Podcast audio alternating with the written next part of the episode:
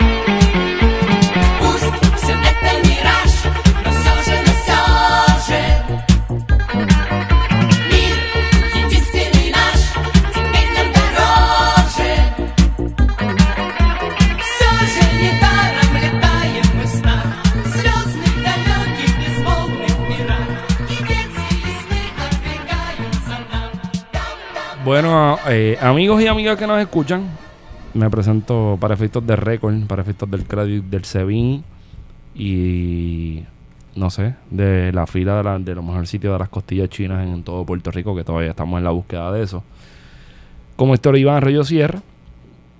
Y esta nota cárcel no tiene número porque no sabemos qué número es ahora mismo. Pues esta esta gente está trabajando bien cabrón. Esto es como que todavía estamos en proceso de clasificación y catalogación de los hechos. Sí, tenemos unas cuantas cositas buenas por ahí que no hemos tirado porque pues, el tiempo, tú sabes, todo es tiempo. No nos da. Tiempo. Sí. Tiempo.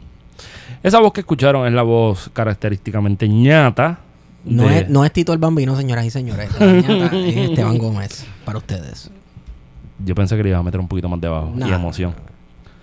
Entonces, a mano izquierda, a que ustedes no saben quién tengo, el mano izquierda, ustedes van a decirse como si fuera Dora. Eh, ¿tienes a Wario? Pues sí, tengo a Wario, porque Wario ahí es donde cabe y se ve muy bien. Bueno, next Marty. Saludos a todos y a todas. ¿Comiste chino esta semana? No, no he comido chido. Oh, sí.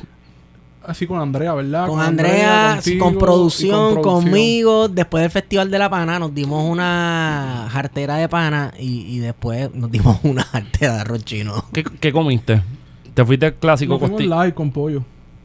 Pollo, cabrón. Yo me comí unas costillas de huesada caballo. Cabrón, pero si después de coger esas alturas de pana. cuento. Hacho. Pero la pana, yo vi algo de las panas que no me tripió, como, como co- un taco de pana con el corazón de la pana. Podemos presentar a los invitados. También. No, pero dame, dame, dame por lo menos, dame por Eso lo es una menos. nota al calce dentro de otra nota al calce. y tenemos una agricultora que quizás podemos como que abundar más de la Le Sobre la pana, sobre esquivaste no la pana, esquivaste, esquivaste No, no, porque es que pana. Nos trajo una información muy interesante ahorita que yo conocía. y Muy interesante, muy, muy. muy, muy, Sobre la pana. muy, muy interesante. Bueno, pues está bien, picha. Eh, contamos con la visita de Marisa Reyes, agricultora. ¿De ¿Qué títulos quieres que te pongamos hoy? Eh, no me gustan los títulos. Ok. Saludos a todos. Y, Y todas. Y todes. Sí. siempre nos ponen en ese Sí, ángulo. sí, sí. Lo sé. Hay que ser inclusivos, señores. Hay que ser Sí. inclusivos. Y además de la presencia de Marisa, pues tenemos a expresidente del Consejo General de Estudiantes de la UPI. Quiero ponerte fanfaria, Cristian Albero no ha visitado esto aquí todavía. O sea, por eso es que lo hago. Eh, tenemos la presencia de Roberto Tomás. Este, saludo, saludo. Bueno, este Roberto José Tomás Ramírez, porque. Ya lo te fuiste biográfico, Que no, Wiki. que bueno, pues madre tiene. Wiki Esteban. Eso es así, Sí, fue la sí. que estuvo ahí, de hecho, así que. Tácata, desde que es. Pácata.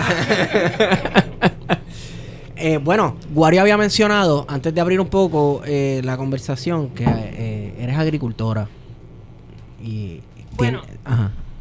Trato de serlo, pero este país no lo permite mucho, así que es, es un intento de agricultura. Pero tienes un proyecto bastante interesante que me gustaría por lo menos hablar de eso un poquito antes de entrar de lleno a lo que venimos a hablar hoy. Cuéntame. Anda. Pues eh, formo parte del proyecto agroecológico, el colectivo agroecológico Huaquia. La finca está en Dorado. Es un colectivo, somos tres, tres mujeres, dos varones.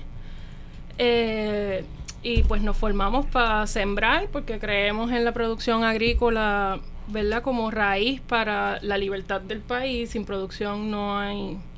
¿Quién carajo puede pensar en algo más si no tienes el alimento, verdad?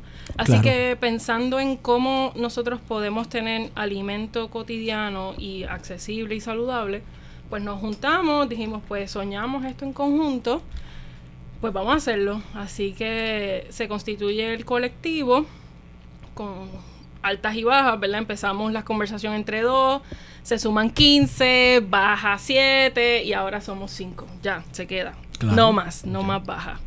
Este, tenemos 11 cuerdas en el barrio Guillar en Dorado, compartimos con la comunidad de San Carlos, saludos a los compas allá. Este, y nada, un proyecto bonito, ¿verdad? De soñar en conjunto y trabajar en conjunto. Es un proyecto agrícola y ¿a qué se dedica? O sea, ¿qué hacen? Somos, ¿verdad? Agroecología es eh, agricultura y ecología. Es pensar en cómo funciona un bosque, pero pues un bosque nadie lo maneja. Nadie le echa abono, nadie lo riega, no pasa nada, ¿verdad? Existe y funciona y todo bien. Pues la idea es cómo eh, tenemos esos bosques, pero de producción de alimentos. Así que nosotros aplicamos mucho lo que es agroforestería y lo que es este agroecología con todo es orgánico, si queremos Sí, sí. decirlo de alguna manera. Entonces, supongamos el- los terrenos, vamos, vamos a hacer un segue aquí. los terrenos que ustedes utilizan para sembrar. ¿Son de la autoridad de tierra? ¿Son de la comunidad? Son privados. Ok. Este, nosotros estábamos, bueno, la mierda de este país. Estábamos buscando tierras. Parte 10. Sí. Estábamos buscando tierra, intentábamos con autoridad de tierra. Los precios realmente dicen que son accesibles. Bueno, para un agricultor que pueda hacer un préstamo es accesible. Sí. Yo no puedo tirarme un préstamo. Así que, pues no son accesibles para nosotros. Eh, cuando tú llegas a poder pagar o tener la presión de pagar una renta constantemente, Sí. es demasiado. Así que eh, descartamos esa posibilidad y empezamos a mirar terrenos privados de gente que conocíamos para la posibilidad de hacemos acuerdos y que se pague chaverías Sí. o cuando se pueda. poquito de solidaridad, digamos. Exactamente. Partiendo desde la solidaridad. Duro. Y entonces eh, uno de los compañeros, Francisco, saludo, trabaja para un canal como un cameraman y está esta monjita, está escuchando que él está buscando tierra y le dice, ah, nosotros tenemos terrenos en Dorado, ¿quieres ir a verlo?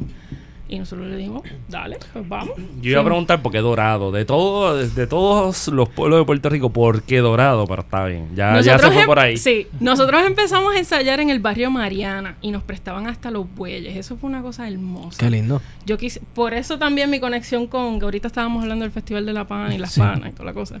Eh, me gusta mucho el, la Loma de Mariana, Y la organización comunitaria que está, que está bien cabrona. exacto, y la solidaridad de la gente, que es otra cosa. O sea, tú vas ahí y no falta comida. O sea, ellos nos prestaban los bueyes. A mí se me escapó un buey y estuvimos dos horas corriendo detrás del puto buey. ¿Cómo tú agarras un buey que se te escapa? Porque Está eso bien, suena como una tarea complicada. Eso suena como, como un sketch ese- de comedia. ese Es que lo fue, lo fue. Porque y con más cerveza le puedo hacer el cuento.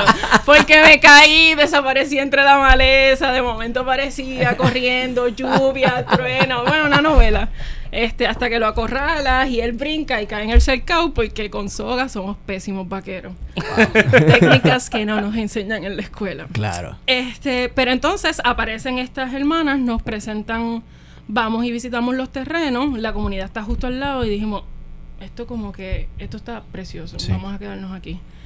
Hacemos eh, un acercamiento de hacer un acuerdo colaborativo y ya nos dicen que sí. Y la propuesta de nosotros fue pagar un dólar por cuerda por 11 años. Así que 11 do- son 11 cuerdas, 11 dólares. Y cuando empiece la producción y que uno esté estable. O sea que inicialmente nosotros ni siquiera estábamos pagando. Por mantener el terreno, por añadirle vida al espacio, por el trabajo con la comunidad. Así que esas cosas de solidaridad realmente no son cosas como que, ay, el mundo feliz, la utopía y la pendejada. Los se hippies. pueden. Exacto, no es, no es tan hippie, ¿verdad? Este, se pueden hacer acuerdos y esto es con un acuerdo legal. O sea, nosotros tenemos un contrato de arrendamiento y eso también es bastante difícil de lograr y se pudo. Así que meter mano. Duro.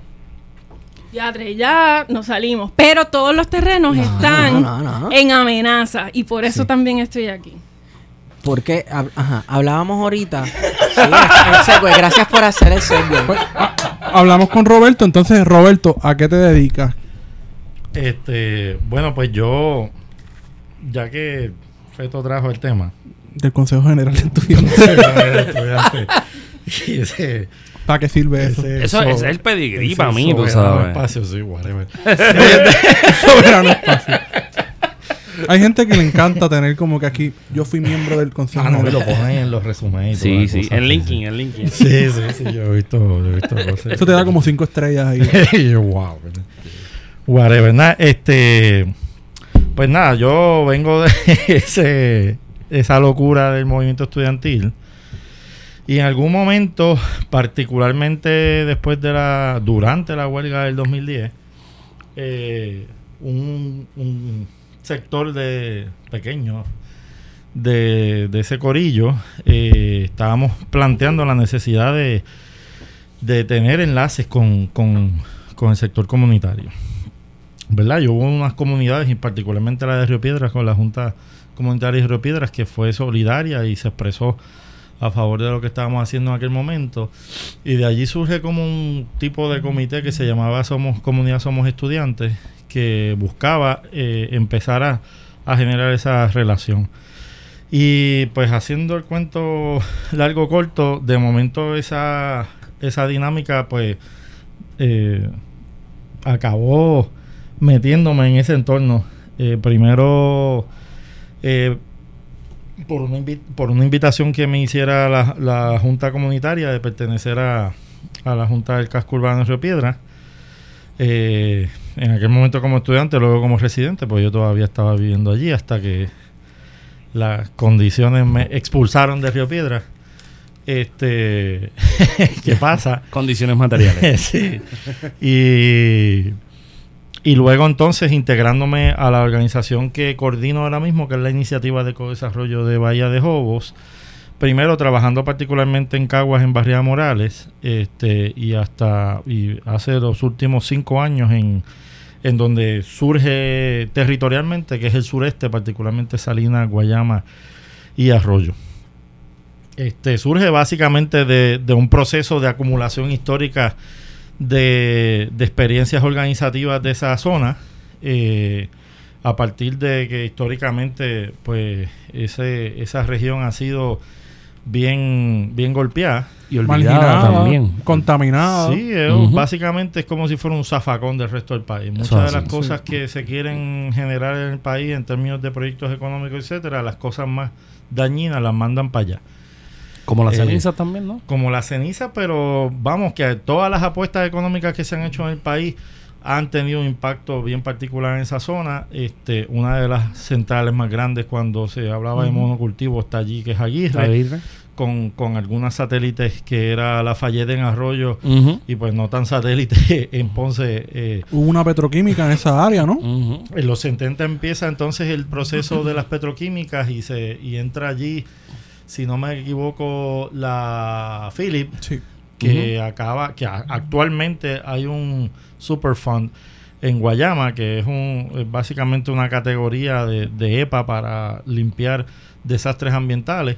Entonces esa, esa gente hacía un montón de derivados de petróleo, Ujú. querosén, gasolina, etcétera, Ujú. y tuvieron un se le perdió toda esa, todo ese material al, al- al subsuelo, eh, pero a la misma vez se, se proyectó allí eh, primero una, en Salinas en este caso, una termonuclear que a partir de la, organización y la lucha de los sectores comunitarios de la zona se impidió y, y con ayuda de- del desarrollo de conocimiento científico que descubrió que allí había una falla eh, que podía generar un terremoto y, y- y fastidiar la zona si se ponía una planta termonuclear. Pero mira, no sabía eso de... Fue como para los 60 o 70 Eh, por ahí. entre se- finales de los 60, principios de los 70. Eso suena como Fukushima, ¿no? Algo, un poquito, algo un poquito así, así. sí. Pero luego de eso, entonces lo que, lo que acaba dándose es que se pone la termonuclear, En Rincón. la, termo, la termoeléctrica que Ah. de, de Aguirre. Ujú. Que básicamente, aunque todo el mundo la conoce como termo- termoeléctrica, es un complejo de generatriz, po- generatriz porque hay como cuatro o cinco Unidades. eh, sí. unidades allí. Y que si uno va allí a las parcelas, a esa área, uno ve este monstruo Exacto. de complejo de producción eléctrica en medio del- de, de las parcelas. Y el ruido que hace. Eh, tú lo escuchas en todas las parcelas, es impresionante. Y imagino que allí se producen muchos pitirres, muchos pajaritos son felices con ese ruido. este, los tinglares anidan cerca porque es que ese ruido Energía verde. es llamativo. Son como las ondas estas raras de, de los playlists en Spotify que te, te mueven el cerebro, Sí. ¿no? Curiosamente, allí en Salinas está Jovanel, que es la, es la reserva estuarina, porque eso es un estuario allí, Sí. porque el agua dulce de los acuíferos del sur eh, tiene salidas dentro de la bahía y hay ese, esa mezcla de agua dulce y agua salada. Así que curiosamente allí hay una reserva que está rodeada por la termoeléctrica por un lado, por la carbonera por el otro, por todas las semilleras transgénicas en la número 3 Ujú. y farmacéuticas, que son las otras dos partes de las apuestas económicas que me faltaban, las farmacéuticas y la biotecnología. Yo pensaba que iba a decir, en vez de rodeadas, este, en un contralona de tri- triple threat de con mesa, silla escalera y toda la Sí, pendeja. sí, está solo con un corillo que con, con todas esas cosas. Sí, está asediada, está asediada Sí, sí. básicamente por todas estas actividades económicas contaminantes. Eh, y bueno, para esos que se creen que esa cosa de invitar capital extranjero para que venga a invertir porque eso genera empleo, pues el, el desempleo y la pobreza en esa zona eh, supera siempre 50% la- los niveles de pobreza, 55, 60 y los niveles de desempleo usualmente rondan ahora ha bajado un poco a 14 porque pues artificialmente con, con todo el tema de los fondos pero usualmente ronda entre los 20 y 29 así que imagínense Que vuelvo, vuelvo y quiero invitar a la gente a que regrese a ver el libro de la sequía, de la historia de la sequía en Puerto Rico de Fernando Picón, la sequía de 1848, porque es un librito que es fácil de leer y empieza con una discusión sobre Salinas, Santa Isabel, esa área.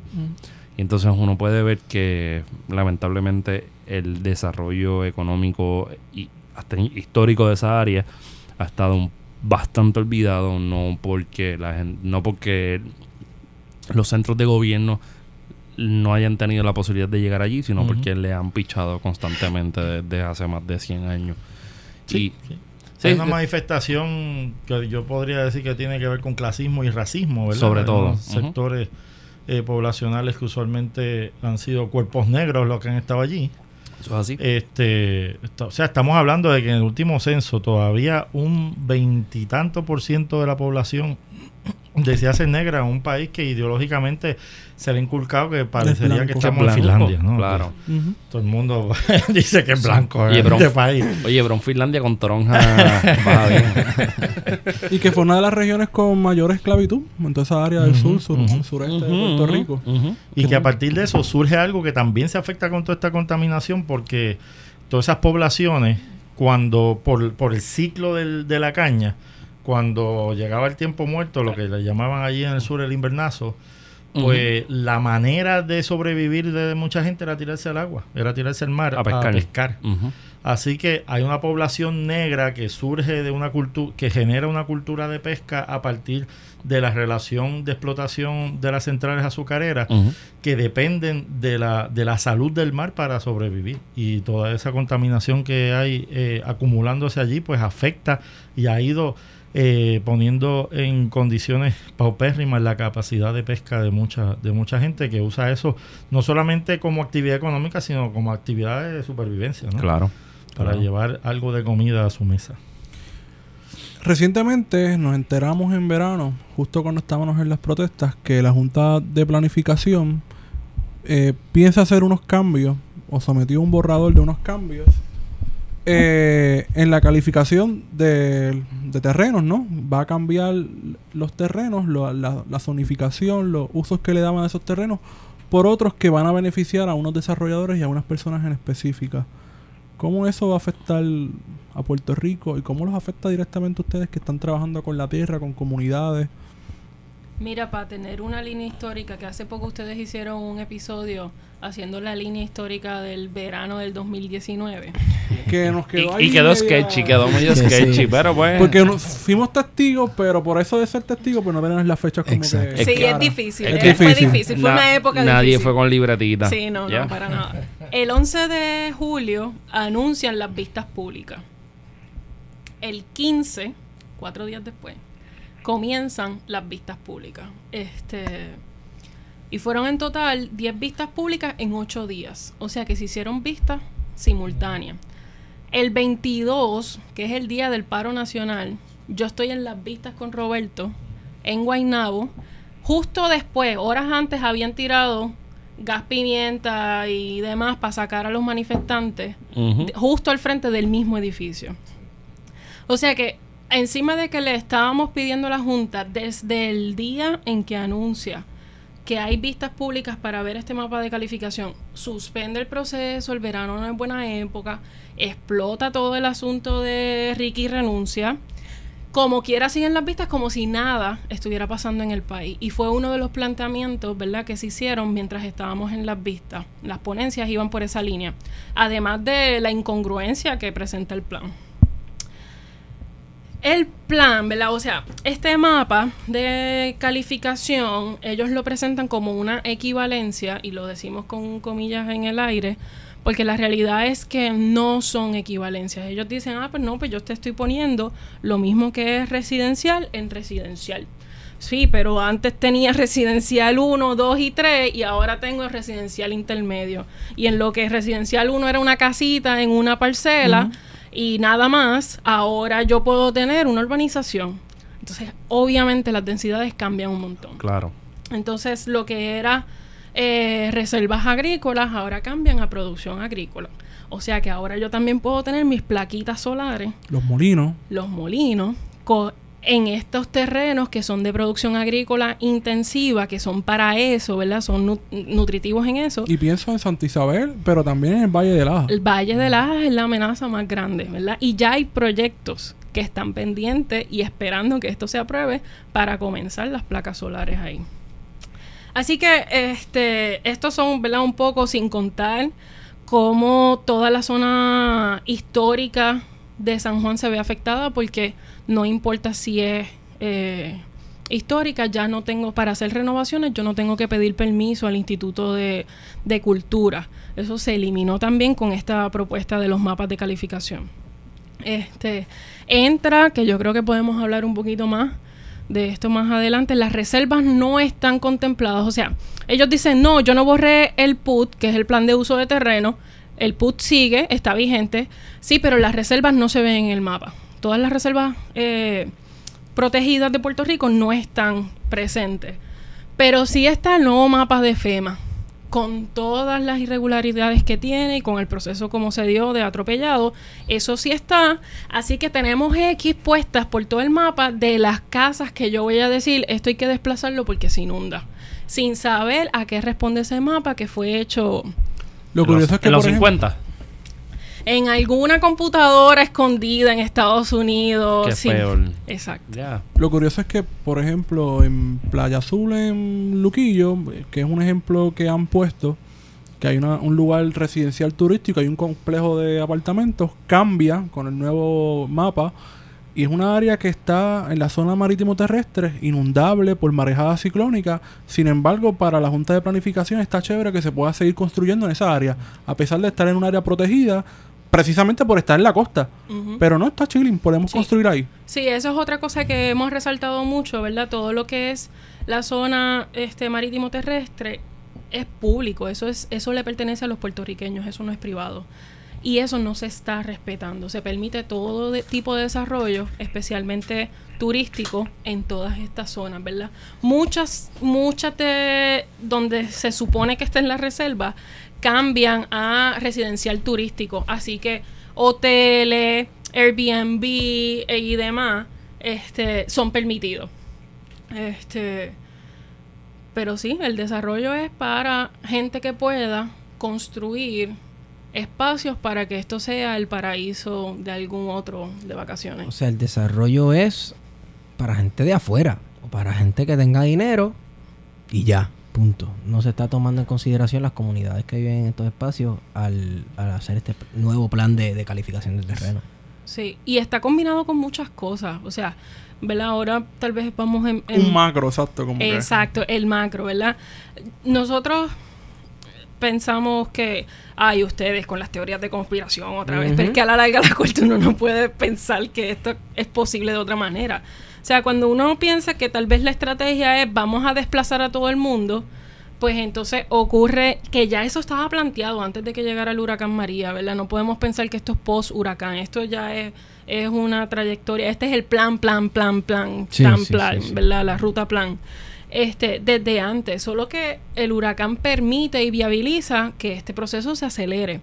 Así que llegan los fondos CDBG de recuperación y esto permite definitivamente eh, desplazamiento de muchas áreas sin consulta y sin trabajo, así que desconexión eh, total.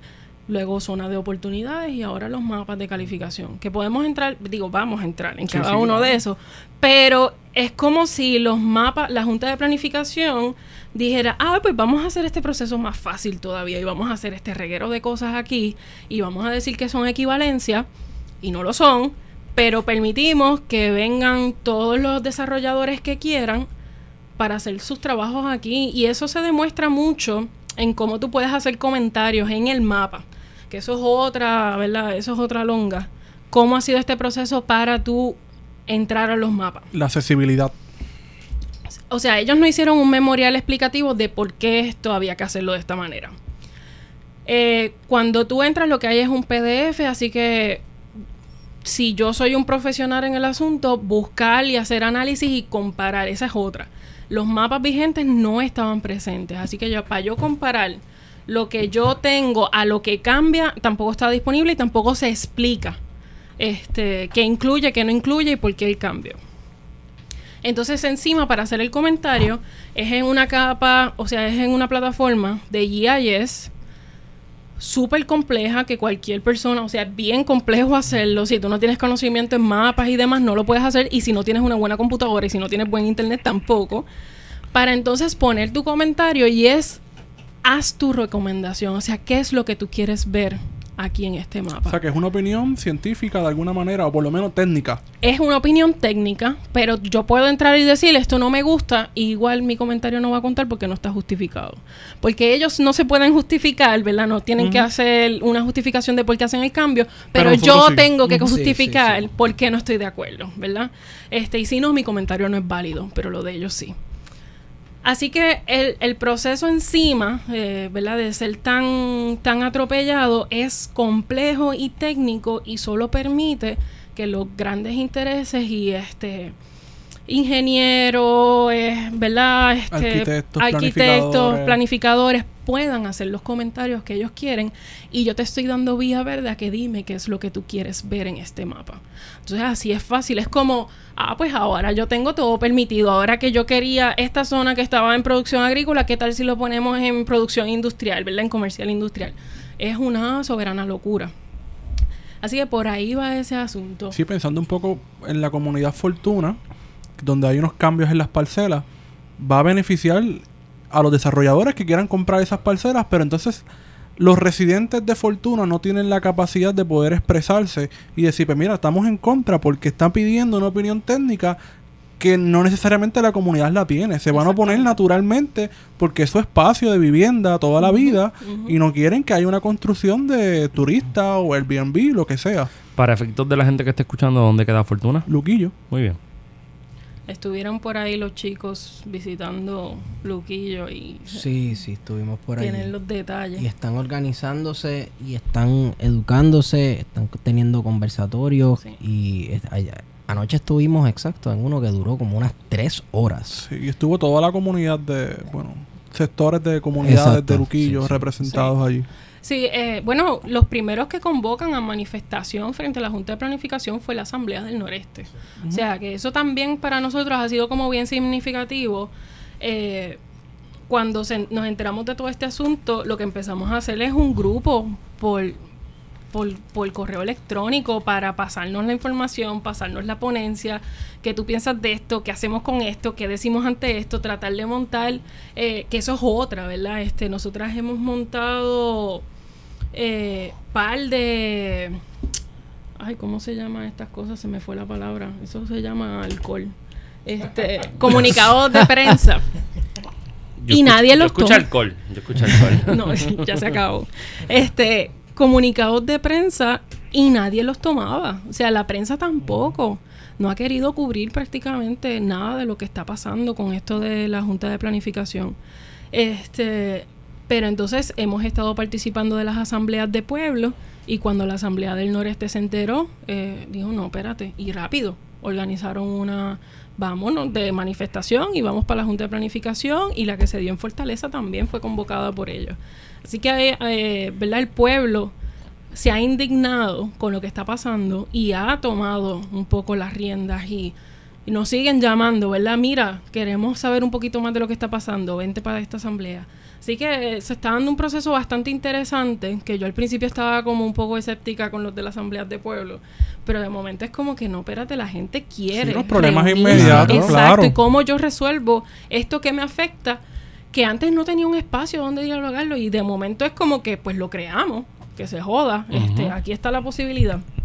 Así que eh, yo creo que lo que no ha asumido la prensa tradicional de Puerto Rico, lo ha asumido el pueblo. Y Lo que, lo que pasa es que la prensa tradicional está esperando, si no hay alguna explosión de violencia, si no hay alguna controversia que genere clics o que genere entradas a algún site o, o ratings en televisión, pues la prensa tradicional no lo va a cubrir. un- Porque Los Pero- principales dueños del periódico, los dueños del Sí. principal periódico del país, tienen intereses en, en bienes Pero raíces. claro. Y son desarrolladores y han comprado terrenos, han especulado.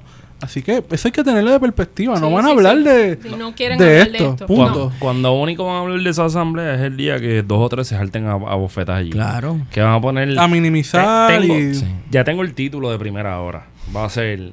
Como Rosario de la Aurora termina asamblea en X pueblo. Ya. Es bien Y fácil. El hecho, o sea, el hecho de que no estén cubriendo las asambleas de pueblo, o sea, distintos municipios se están los ciudadanos se están organizando en distintos municipios para discutir sus necesidades inmediatas y cómo reaccionar ante las amenazas que el Estado constantemente pues les pone de frente. ¿Cómo tú no estás cubriendo eso? Gente organizándose en todas las comunidades, reuniéndose semanal o mensual o como lo quiera. Y he visto fotos de algunas de las asambleas y va mucha gente. Sí, y a la, sí, que, sí. a la que fuimos ayer fue bastante gente. Y se dio un montón de información. Y que la gente está preocupada porque estos cambios en la zonificación van a implicar desplazamiento, eh, atraer un proceso de gentrificación, de atraer gente externa, turistas, entre comillas, eh, Airbnb, comercio, y van a destruir la- e- e- ese hábitat, esa comunidad, por, por una nueva, eh, y que está en sintonía con esto de las zonas de oportunidad y todas estas nuevas narrativas que nos están vendiendo como la gran solución a, a- a Puerto Rico post María. Exactamente. Bueno, Eh, Dale, Robert. Mira, eh, para empezar, ese- esa familia de la que hablaron ahorita, ¿verdad? Y entre otras. que no se ven de mencionar. Ah, ah, Exacto, como, Voldemort. Eh, Bien jugado. Como Sauron para los que tienen buen gusto Ay, por la ay, literatura Me inglesa. imagino, me imagino. Sauron. Voldemort. No, señor. este y eh, de hecho algunos están aquí bien cerquita. Eh, se muchos de ellos se han hecho ricos, de hecho, gracias a este tipo de procesos. Ujú. O sea, eh, el nivel de especulación que, que se tiene con la tierra en, en Puerto Rico tiene que ver muchas, en muchas ocasiones con que los procesos de planificación alteran los valores de las bienes raíces. Y si tú tienes una, si tú tienes 100 mil cuerdas, vamos a poner mil cuerdas, Ujú. para tener vacas para dar leche Por ejemplo. en un hato. Que Este, huele bien. Huele, huele cabrón. Y de momento eh, tú tienes contacto y pues haces una consulta de ubicación y de buenas a primeras esos eh, terrenos agrícolas que tú tenías que son baratos porque de por sí se supone que el terreno agrícola sea barato para que permita la posibilidad de hacer De la agricultura producción, exacto. De buenas a primeras, ese- en esa consulta de, ubica- de ubicación se hace una rezonificación de, de esos terrenos y tus terrenos agrícolas se convierten en dotacional. Dotacional permite lo que te dé la gana, básicamente. Es el zafacón. Es, un- es una categoría zafacón. Eso y de momento tú puedes poner un centro comercial en tierras agrícolas y te haces millonario de un día para otro. Eso no fue lo que pasó en el Hato del Rey. Es muy probable que eso, eso haya sido lo que haya pasado. Eh, Eso explica que en un mismo sitio donde está el centro comercial más grande de todo el Caribe, también coexista una, Una lechera. una lechera ex- slash vaquería. Hay dos lecherías porque también Puerto Nuevo tiene Suiza. Sí, pero y está, está Tres Mojitas en Atorrey, pero está que un eran terrenos Pero Suiza que está un poquito más cambiaron lejos. la zonificación Su para dar paso a Puerto exacto. Nuevo. Y, Su uso cambió. Eh, Suiza está un poquito más lejos, pero estamos en esa área. Y como entendamos quiera. que el que es dueño de esa tierra, cuando hay el cambio de uso, se hace millonario de la noche a la mañana porque los valores de esa tierra aumentan eh, de cantazo, casi nunca, ¿verdad?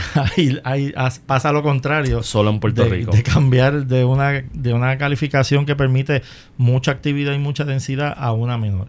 Casi siempre es lo contrario. ¿no? Ujú. Permíteme hacer más en este, en este terreno. Eh, y eso eh, para, para los dueños es, es, tú sabes, Es uva. hermoso. Porque tú te haces, te haces de dinero sin tener que hacer nada. Porque ya de momento lo que ya tú tenías aumentó de valor exponencialmente. Eh, y esa es una de las capacidades y de los peligros que hay, porque precisamente una de las cosas que está pasando en el país es el nivel de especulación que se está dando con, con la tierra y con el país en general, ¿no? Un poco, eh, ¿verdad? Partiendo de, de, de la formación histórica que tienen muchos de ustedes, eh, esta, esta es la dinámica que vi- venimos eh, viviendo en Puerto Rico hace más de 200 Para años. mí, para mí es la lógica en la que vivimos desde siempre. Es la lógica. Ujú. desde, desde la Real Cédula de Gracia para acá, la lógica es. La lógica es traigan eh, inversión, traigan gente civilizada, blanca, lo más ban- blanca posible, por favor. Ajá. Que nos, nos civilice y Ajá. nos traiga desarrollo y nos traiga dinero y nos traiga capital. Y ustedes hagan lo que ustedes quieran Y, después que ustedes- tengan y el eso- capital. y le abrimos el país para que hagan lo que les dé la gana, Exacto. porque ustedes son blancos y Bueno, tienen pues, we are open for business, esa es la, la Y lógica de que esa ahora. es la, la lógica de eh, We're Open for Business ahora. Pero en algún momento hubo un proceso de vamos a tratar de generar esto en un sitio moderno, con, con industria, bla, bla, bla, que eso fue otra paja, pero Eso- pero- ese es el nombre de un puente. un saludito a todos. Hay un. pero se dio se dio algo de eso en algún momento. que sí, eh, se, se traduce al, al siglo XVIII. Hay un libro de Moscoso que se llama La sublevación de los vecinos de Puerto Rico, que lo pueden conseguir en el libro 787. San Germán, Ah, by the way. Eh, no, no, esto es en Loíza, eh, que es cuando se hacen las reparticiones de los atos y hay un conflicto entre los terratenientes, dueños de atos, contra eh, el cabildo de San De Juan. San Juan, claro. Y hay una lucha, ¿sabes? A muerte, poniendo eh, los, al alcalde, a regidores y demás, y todo por el control de la tierra. Y finalmente, pues tienen que ceder, y hay una, un, un problema de la tierra que todavía hoy en Loíza persiste, ¿no? De la titularidad. Eh, Y que Moscú Sí, solo sí. lleva hasta una cuestión de una dicotomía independentista. en Sí, exacto. punto. Sí, yo leí eso en los tiempos de María, que fue para cuando salió, de hecho. sí, sí. Libro Pues- amarillento, medio bonito. Sí, sí, moscoso. bueno, o sea. Pues diga- digamos que ese proyecto modernizador y, y de industrializar el país no duró mucho y de allí para acá se ha ido desmontando ese proceso. Y la economía de Puerto Rico, curiosamente, mientras más baja su capacidad productiva y, y más bajan lo- los valores de salario y de, y de otros valores económicos, aumentan las ganancias de, de gente que tiene tierra y que invierte capital en, en- en el sector financiero. y que no pero las tijeras son tampoco. Sí, la tijera es inmensa. La tijera es inmensa y eso de momento uno dice, ¿cómo se puede dar eso? no este Y entonces ahí entra el tema de, de los préstamos y, y- y el endeudamiento. Endeudamiento que lo que ha venido es achicando la economía puertorriqueña y devaluando los activos de la economía puertorriqueña. O sea, Puerto. Rico está más barato. Y para cualquiera, cualquier buitre que tiene interés en sacar mucho dinero en poco tiempo y fácil es un mamey llegar a Puerto Rico y empezar a comprar a lo loco por ahí para abajo y decir de ahora para adelante yo meto par de pesos en esto, lo vendo de nuevo eh, a tres, cuatro veces De- de el hecho valor que- de lo que tenía, le pero es que no aumento el que valor y lo allá. revendo. Pero es que no tienen que llegar allá porque la, la- lo compra tan y tan y tan y tan barato que dos veces que, que le saque por encima está cómodo y lo puede vender rápido porque el, Sí, sí. el gringo que viene por ahí a dos veces. Por eso, por ejemplo, pensando en no quiero citarlo, pero el apestoso, el pedófilo, el de sombrerito, que compró el museo del niño, ya lo choteé casi.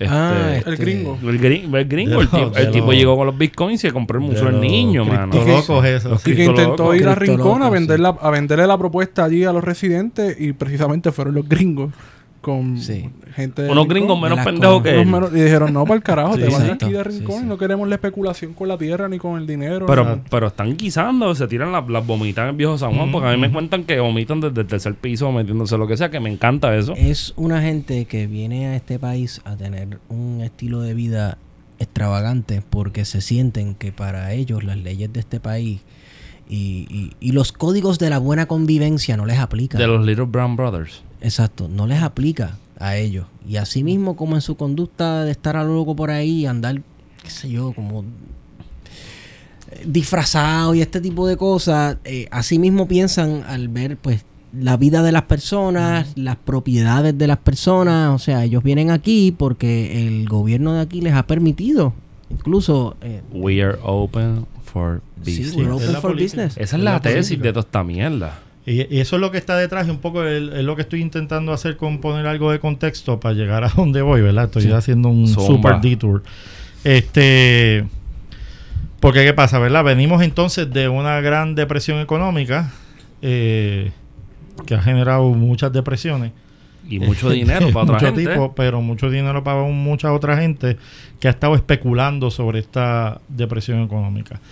Particularmente los buitres y los, los, los funders. Pero, por ejemplo, eh, los funders, digo, los, bonistas. Eh, pero, por ejemplo, ahora mismo hay una crisis hipotecaria que también tiene que ver con esto, en la que mm, los números de hecho son casi bien engañosos porque muchos de los datos que tenemos de cuáles son las viviendas que están por eh, ejecutarse, los bancos lo que están haciendo es vendérselos a fondos buitres. Entonces, cuando se lo ven, esa, esa cuenta, esa cuenta pasa a un fondo buitre, desaparece de las estadísticas. Este, y ese, y ese fondo buitre lo que va a hacer es quitarte la casa en menos nada. Sí. Porque lo que quiere es precisamente por lo poquito que pagó pa- pa- por, por esa hipoteca para sacársela de la mano al banco, recuperar lo más posible y lo antes posible esa, ese activo para meterle un poquito de valor y revenderlo, Ujú. que es lo que estamos diciendo.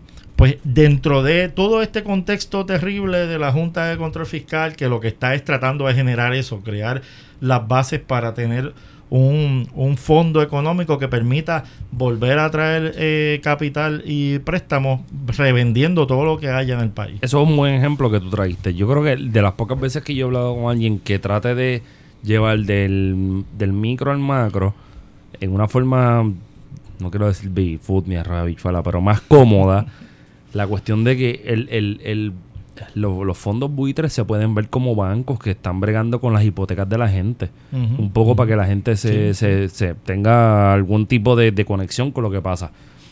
Literalmente me voló la mente ahora mismo porque no la forma de explicarlo no, no la había visto tan fácil, ¿no? Como que un poco por ahí vamos la línea.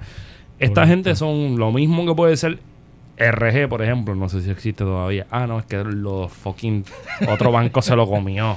Sí. O sea, que, que esto es un juego... Esto es como un juego de Pac-Man. Lo único que es Pac-Man son un cojón de Pac-Man Exacto, corriendo la exacto. fucking se línea. monopoliza el mercado. Cuidado, porque ese Pac-Man sigue creciendo, se convierte en Super Pac-Man y, y nunca se calma, nunca se calma de comer, está bien cabrón. Sí. En esa línea me gusta cómo, cómo se puede convertir en cotidiano la presión de la Junta de Control Fiscal en el sentido de que así como un banco le quita la casa a alguien y vende esa cartera a un fondo buitre, hasta ahí llega la presión de lo que es la deuda de Puerto Rico. Eso está bien cabrón, la verdad. Entonces, en ese contexto, pasa Irma y después María. Y. Chin, cachín, ¿sabes? Todo el mundo De guisado. momento, La tormenta mundo- perfecta. Todo el mundo está guisando. particularmente, y un poco esta es la imagen que yo estaba utilizando, antes cuando el Estado quería sacar a gente de algún territorio, tenía que hacerlo a la cañona. Eh, hablamos, por ejemplo, de Villa Sin Miedo. Y, y ese es un ejemplo de mucho que se dio en los 80 cuando la crisis de vivienda generó todas estas Las ocupaciones. de invasiones, terreno. ocupaciones, sí. Este, llegaba la policía, te sacaba de tu casa, A sacaba a todo el mundo de su casa a palo A palo y a lo que y buena. llegaba con diggers y con lighter. ¿Por qué? Porque yo no solamente voy a sacar a la gente de allí, yo me voy a garant yo voy a asegurarme de que no puedan volver. Sí, prender en fuego todo. Y prendo en fuego todo lo que hay allí porque eso es ilegal y yo te puedo quemar tu casa, la que tú hiciste con tus manos y con lo, y con los poquitos que fuiste consiguiendo poco a poco para Ujú. montar esa casa. Y yo te la destruía con diggers o te la quemaba. El huracán hizo eso. Ya esa parte Se la ya no la tiene, ya no la No. tiene que hacer la policía. No. Porque ya esa parte la hizo el huracán. Sí. Lo que hay que hacer ahora es establecer políticas públicas que garanticen eso que buscabas con quemar la casa, que la gente no regrese. Lo curioso es que se hace a dos años después de haberse aprobado el plan de, de uso de terrenos, ¿no? Que estuvo casi 73 años, 70 años para aprobarse un plan de uso de terreno y de momento se tira por la borda y vamos a empezar a cambiar todo lo que este plan tiene establecido con un nuevo mapa de calificaciones. Sí, por lo menos el, el PUT estuvo, eh, este, el actual, estuvo como 12 años en desarrollo. Eh, y ahora mismo, pues la Junta dice. Bueno, eh, se tira por la borda. Pero es que si tú dejas a la Junta y a la lógica neoliberal construir en Puerto Rico, lo próximo que hacen es montarte en Yoga en Fruse, en, el- en la peña y en Vega Baja. Y para estar claro, ¿verdad? Porque estamos diciendo Junta y tenemos la Junta de Control Fiscal y la Junta, Junta de de Planificación, y de momento, pues hay juntas y Que están juntas. trabajando en Que sintonía. exacto, Sí, son sí. como una gran A la junta, vez- a la vez- meta junta ahí. a, La la vez, metajunta. a, a la vez como, como, como el Megazord de los, de los Power Rangers. Son diferentes robots, pero tú los unes y se convierten en uno que está bien cabrón. Y, y chiquitos, quizá, por ahí es que donde, donde me puedo montar. Porque un poco, ma- más, allá de hablar de, del plan 2020, que, que yo no dudo que en algún momento, o sea, yo no soy de los que cuestiona que en algún momento se dio ese plan y ese era el proyecto que había para el país. Eh, pero nosotros le detuvimos la minería a esta gente. Le detuvimos tres gasoductos y le estamos dando la pelea con la carbonera. O sea, ellos saben que el costo social de seguir insistiendo eso en eso es alto. Grandísimo. Y el costo económico de ponerse a estas alturas del juego en el capitalismo actual a trabajar con eso también en este país también es alto. Yo creo que el plan va más allá. Es, más- es mucho menos plan que eso. El plan es abre las puertas para que venga cualquiera y haga lo que le dé la gana. Aquí ya no hay ni tanto ni un plan así tan elaborado de decir aquí va a pasar esto y aquí va a pasar esto otro. Por eso es que precisamente se está tratando de con este ejercicio engañoso de supuestamente meter muchas categorías en una eh, para hacer equivalencia, realmente permitir muchas más cosas eh, de las que se podían hacer antes. Porque el plan es abrir las puertas y que cada cual desarrolle lo que quiera. Tú olvídate, el capitalismo salvaje haga lo que le, lo que le dé la gana con el país. ¿Qué pasa? Aquí hay gente que vive en esos, en esos terrenos. Eh, y es fantástico lo que pasó con el huracán porque ahora con las políticas públicas de exigir que todo el mundo tenga titularidad cuando el Estado sabe que más del 50% de la No población tiene. no tiene título porque es una cuestión cultural en el país. Mi abuelo, eh, su, eh, la parcela que tenía en Barraza se la había dado su papá. Y a- igual a, a los tres, a los dos hermanos que, te- que tuvieron. O sea, mi, y mi bisabuelo no era del Estado, no entregaba títulos. Pero todo el mundo del barrio sabía que esa Sí. parcela era de ellos. Que de aquí el palo de mamey comprende estar familia. Exacto. Es Y de forma- hecho, por eso es que en mi país mucha, tú, tú encuentras el camino a los Ramírez y parcela a los Exacto, Gutiérrez, lo que exacto, sea, porque exacto. todo- muchas de las comunidades se formaron de esa manera y no había necesidad de título porque culturalmente la gente reconocía que eso Había respeto Era- a la cuestión de un respeto familia. a eso. De y que otra eso forma, se, ¿no? se viene desde la época de España, cuando Sí, los terrenos eran del rey o ejidos, eran terrenos de común. eso es así. Así que de momento viene toda esta lógica federal imponer, hay que, y de hecho que lo impuso aquí, eh, eso hay que reconocerlo, se ponen, porque pues en la, co- en la colonia lo- lo- los agentes de la colonia tienen que ser más papistas que el Papa, eh, entonces pues son más fuertes y exigen título, cosa que no exige la ley federal. Somos blancos. En caso de FEMA, con en los el caso de. FEMA. Y, es entonces. FEMA a la misma Sabiendo vez que no hay título. Eso es para joder, no hay más nada. y se, y se denegaron más del 60% de las solicitudes de indemnización, porque FEMA es un seguro, así que lo que da no es ayuda, es, es indemnización.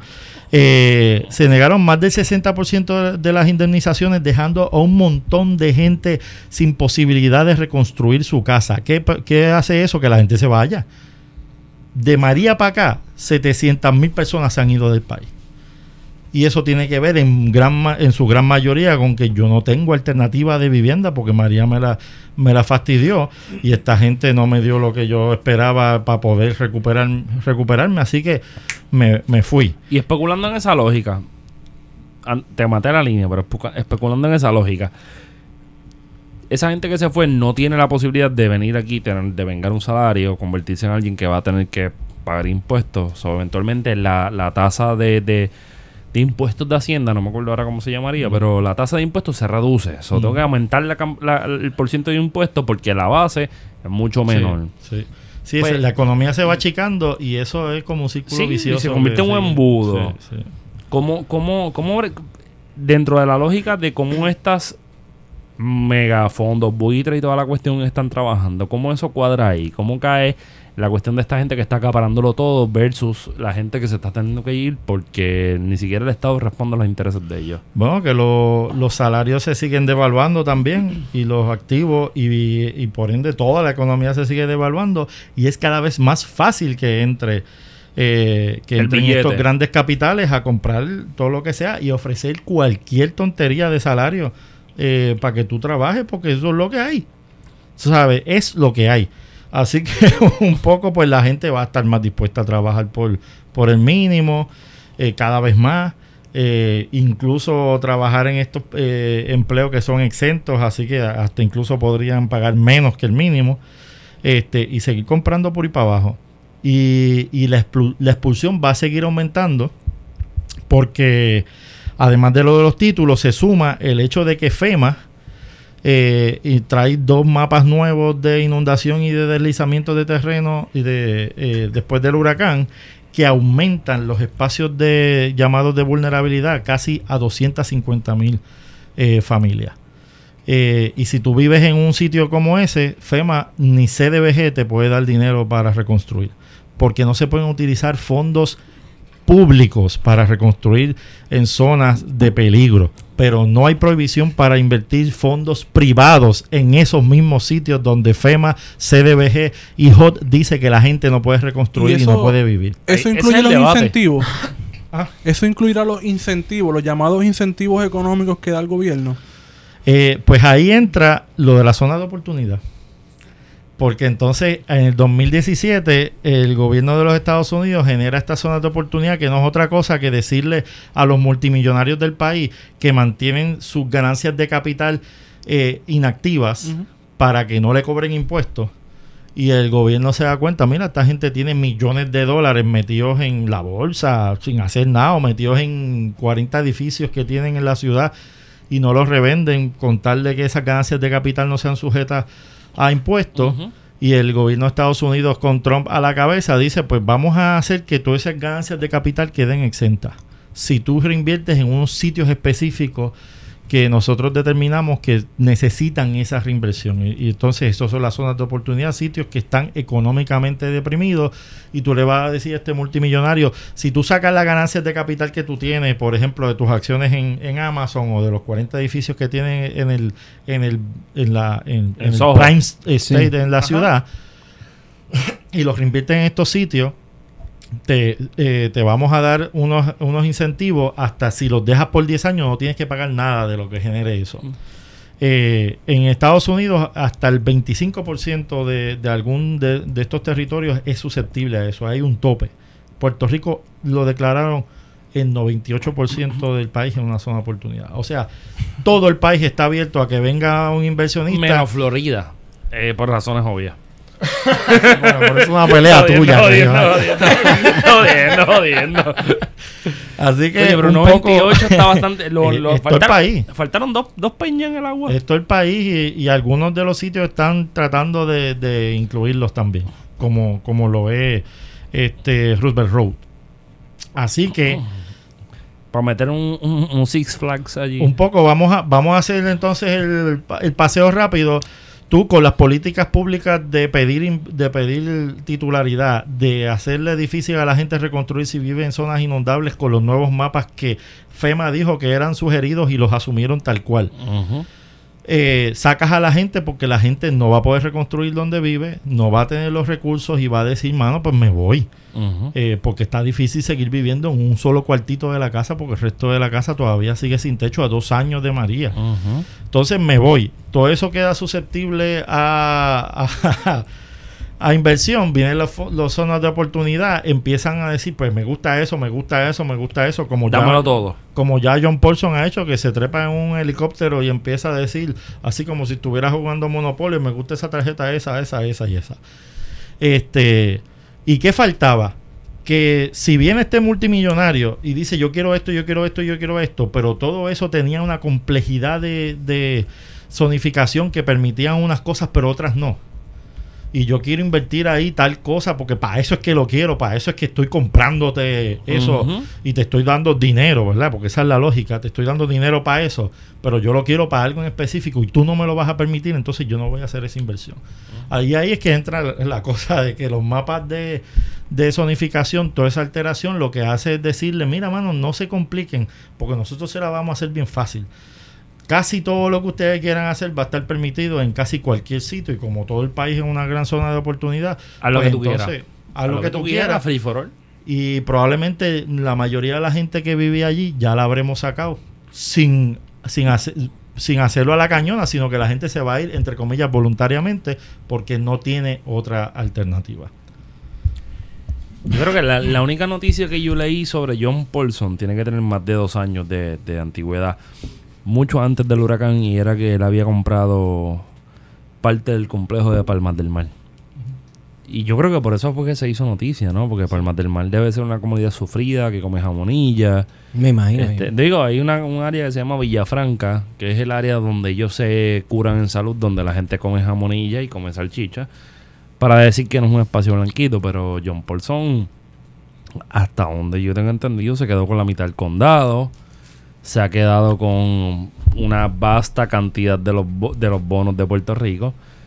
Y estamos sujetos, o sea, literalmente desde una para mí la cuestión de, de la- de los bonos es como algo como que se ve pero no se siente, pero últimamente se siente más en la medida de que la desregulación ambiental ha aumentado drásticamente. La cuestión de cómo tú compras un terreno en Puerto Rico ha aumentado estúpidamente. La permisología se ha convertido en algo que es casi como comprarte una... Y entonces, ¿cómo una- se convierten nuestros recursos naturales en ficha o canje para pagar esa deuda o posible...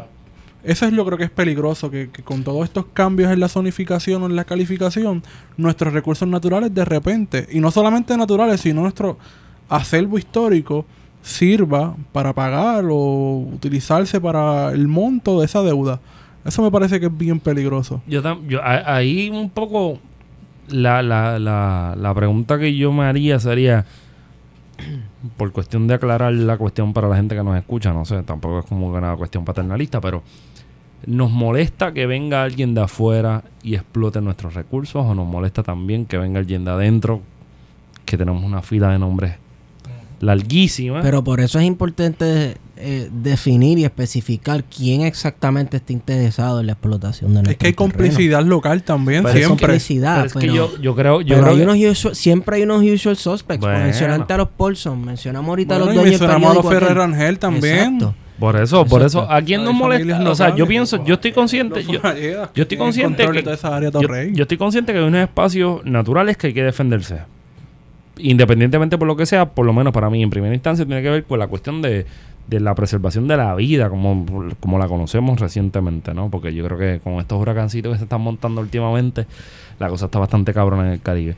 Pero hay gente que va a defenderse en contra de los de, de gente como Paulson, como Brock Pierce y toda esta gente, porque son estadounidenses, pero ¿qué hacemos cuando la explotación también viene de gente como dice Wario, GFR, gente de los Fonalleda, como dijo Robertito, fuera del micrófono? Y otra gente que tiene un, tiene un billete. Y no es un billete bajito. Estamos hablando de gente que te puede comprar 300 cuerdas de terreno como si fuera a comprarse un cabrón Limber. Y te dice, vamos a acumular esta, esta cantidad de terrenos, vamos a meterle mano, porque yo que- porque el país necesita desarrollarse económicamente. Cuando sabemos que esa no es la forma de desarrollar económicamente el país, Esa es la forma de desarrollar económicamente tu bolsillo. Eh, un saludito a Gustavo Vélez, que yo sé que no escucha este podcast, pero para cuando lo escuches, Caraballo Cueto está más cabrón que tú, cabrón. Entiende esa, cabrón, ya de por sí. Tus columnitas son una basura. Mira, yo solo quiero decir que pensamos mucho en lo que van a comprar, pero la realidad es que estos terrenos ya los compraron hace Sí. tiempo. Entonces, ¿Hace cuánto? Para por lo menos tener una idea. yo qué sé.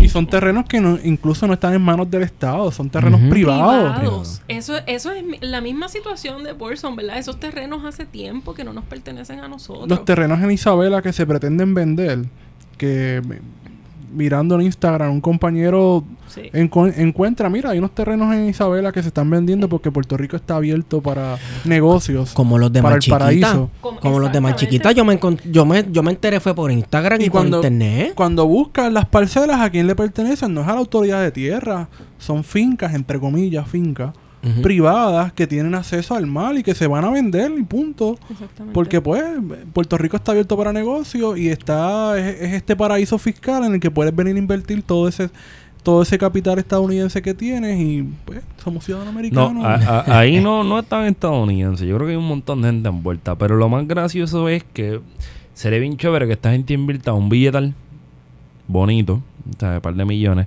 y que pase como lo que está pasando en Ocean Park. Porque no yo pienso van que a desaparecer. exacto. Sí, vamos a desaparecer. Esta gente está jugando como nunca, pero va a perder como y en una zona siempre. como eh, Isabela, perdón, que tiene dunas tan importantes que son para proteger ese litoral costero, la erosión costera y simplemente no, vamos a vender todo eso que supone que estén protegidos. Yo pienso que esa gente está, se está invirtiendo para joderse ellos mismos, de verdad. Pero eso no significa que estoy condonando la inversión de por sí, ¿no? Yo pienso que tenemos que trabajar con eso y construir... Pero es Bueno, importante Es que, es que yo no creo que esta gente tenga capacidad de futuro. Ya yo Ah, no, llegaba pues. a la conclusión de que Coño, pensamos en Bolson tiene la máquina, la máquina de el hacer aquí y el billetes. ahora. El aquí el O sea, lo, eh, lo- el futuro más grande es hasta mi muerte, punto. ¿Y cuándo llega la muerte de Bolson? ¿Cuántos años son esos? ya lo ha sacado todo.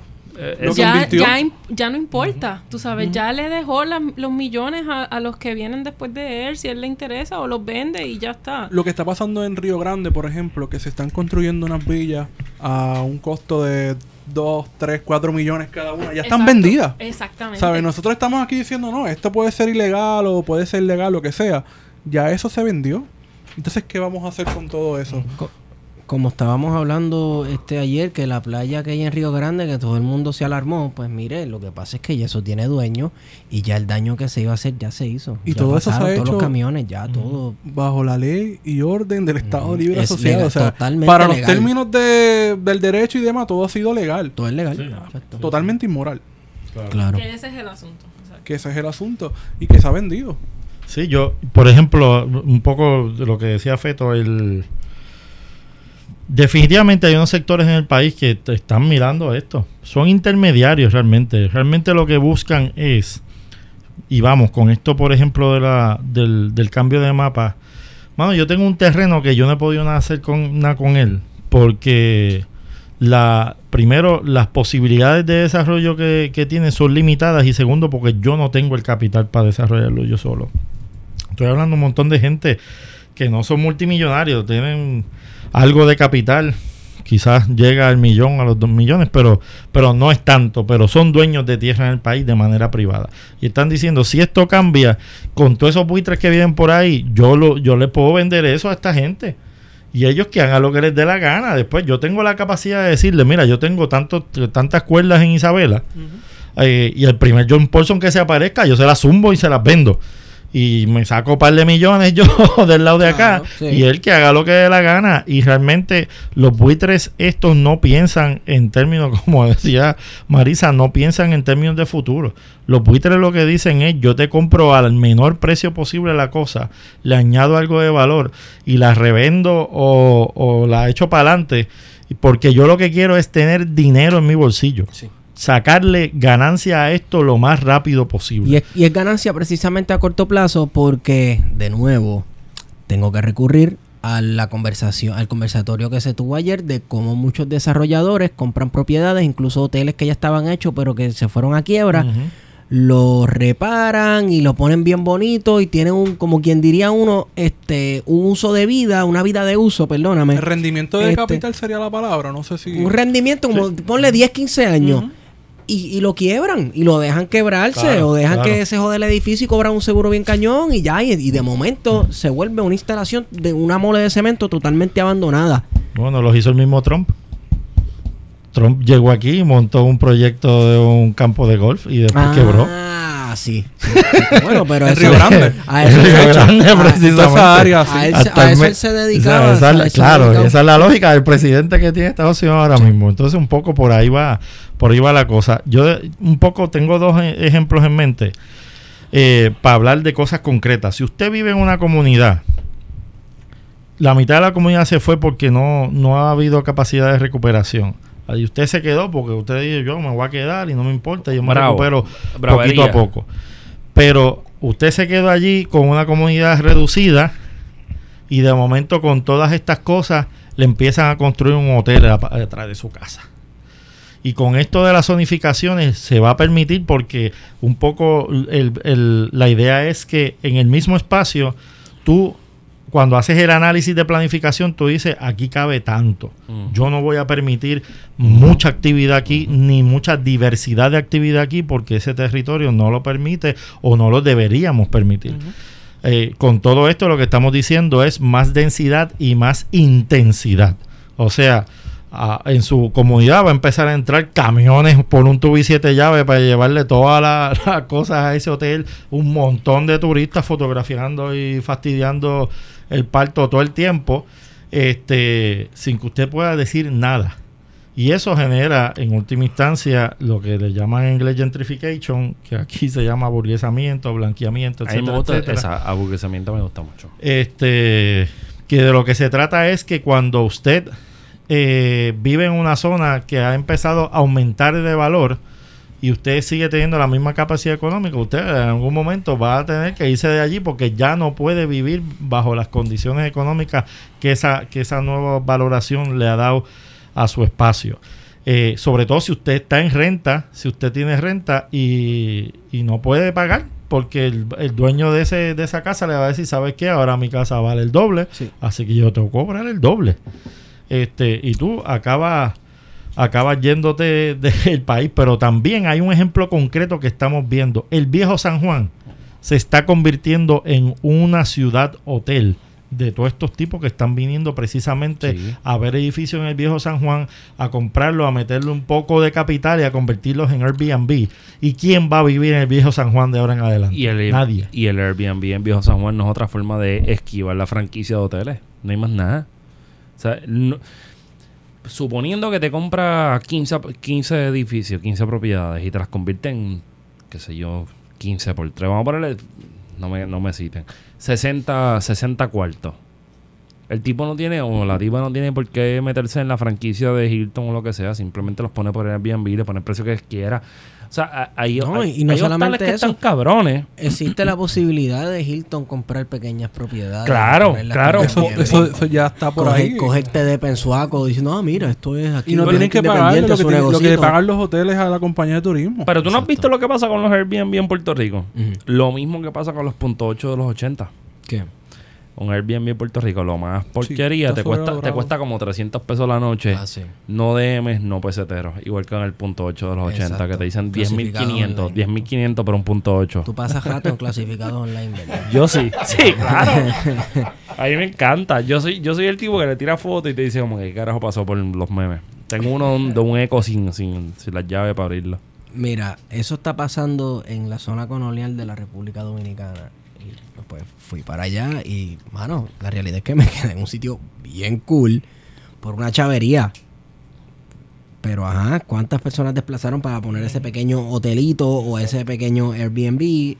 Tenemos unas personas en Puerta de Tierra que saben que su vida está corriendo peligro porque es su vida, es su estilo de vida, todo lo que ellos entienden está porque están contra el reloj, porque es que ahora mismo se están enfocando en las zonas históricas más adentro así eh, de, de la isleta de San Juan, pero cuando empiezan a mirar propiedades en Puerta de Tierra, oye, ese, ese edificio está bonito y esas casas se ven feas, eso, esto está como para declararlo estorbo público. Incluso en lugares como Ponce, que es centro Sí, histórico, Centro histórico, exacto. se Donde todo cambió, pasa. se cambió la, la calificación y está permitiendo que se esté especulando con la vivienda para precisamente traer los Airbnb, los hoteles boutique y todo este tipo nuevo de, de, de formas de hospedarse que, que intentan traer la- el, el nuevo turismo de, de experiencias y demás en esa área. ¿Qué va a pasar cuando un sitio no tiene, no tiene la posibilidad de tener una experiencia ni tiene las características de, la- de las cuestiones urbanas? Metemos una marina, que como que una marina. todo incluido, una marina. Sí. All inclusive. Sí. Mm. Pasa- lo que pasa es que eh, como ahora con esto del turismo y de la economía del visitante y toda esta cosa, el turismo se ha diversificado tanto porque se supone que se trata de experiencias vivas y concretas. Tú tienes a Doña Juana con, con el pañuelo que hace alcapurria y tú la dejas ahí porque es un activo para el tipo de experiencia turística que tú quieres. Y eso es lo que está haciendo, de hecho que es una de las organizaciones que se llevó un contrato de 55 millones de estos fondos Poquito. para propiciar esto que es Foundation for Puerto Rico. Eso huele a corrupción. Tírale más. sabemos que sabemos cada cual que se defienda. Eh, que básicamente hasta el momento lo que ha empujado es economía del visitante y o sea turismo y de buenas a primeras le da un contrato multimillonario para facilitar el proceso de planificación de resiliencia comunitaria con el tema de los programas de fondos CDBG. Y lo que están haciendo en Orocovi básicamente empujar turismo con la, con la planificación que están haciendo con Sí. comunidades en Orocovis y en el centro oeste de la, ist- de la isla es y reunirse con la comunidad y decir nosotros te podemos traer un proyectito aquí que te traiga gente y deje economía en el país. Básicamente es eso. Estamos diciendo, pues sí, a lo mejor pues hay un, un turismo que quiere estar en la zona del No, y que- casco histórico del viejo San Juan, pero hay otro tipo de turismo que quiere Como el longaniza. comer guanime.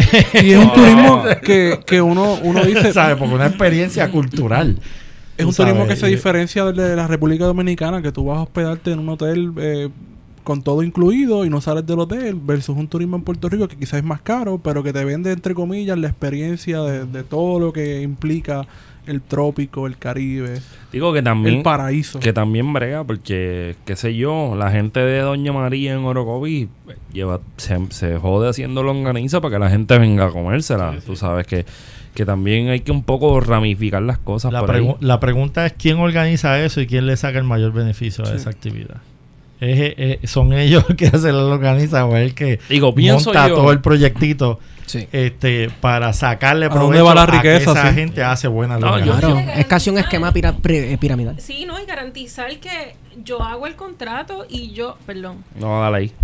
Este, yo hago el contrato y yo te garantizo que los turistas van a llegar a tu espacio. Así que a la larga, a la corta, es quien Yo lleva. billete, claro. Es quien lleva a la gente, no es, no necesariamente es el pequeño negocio.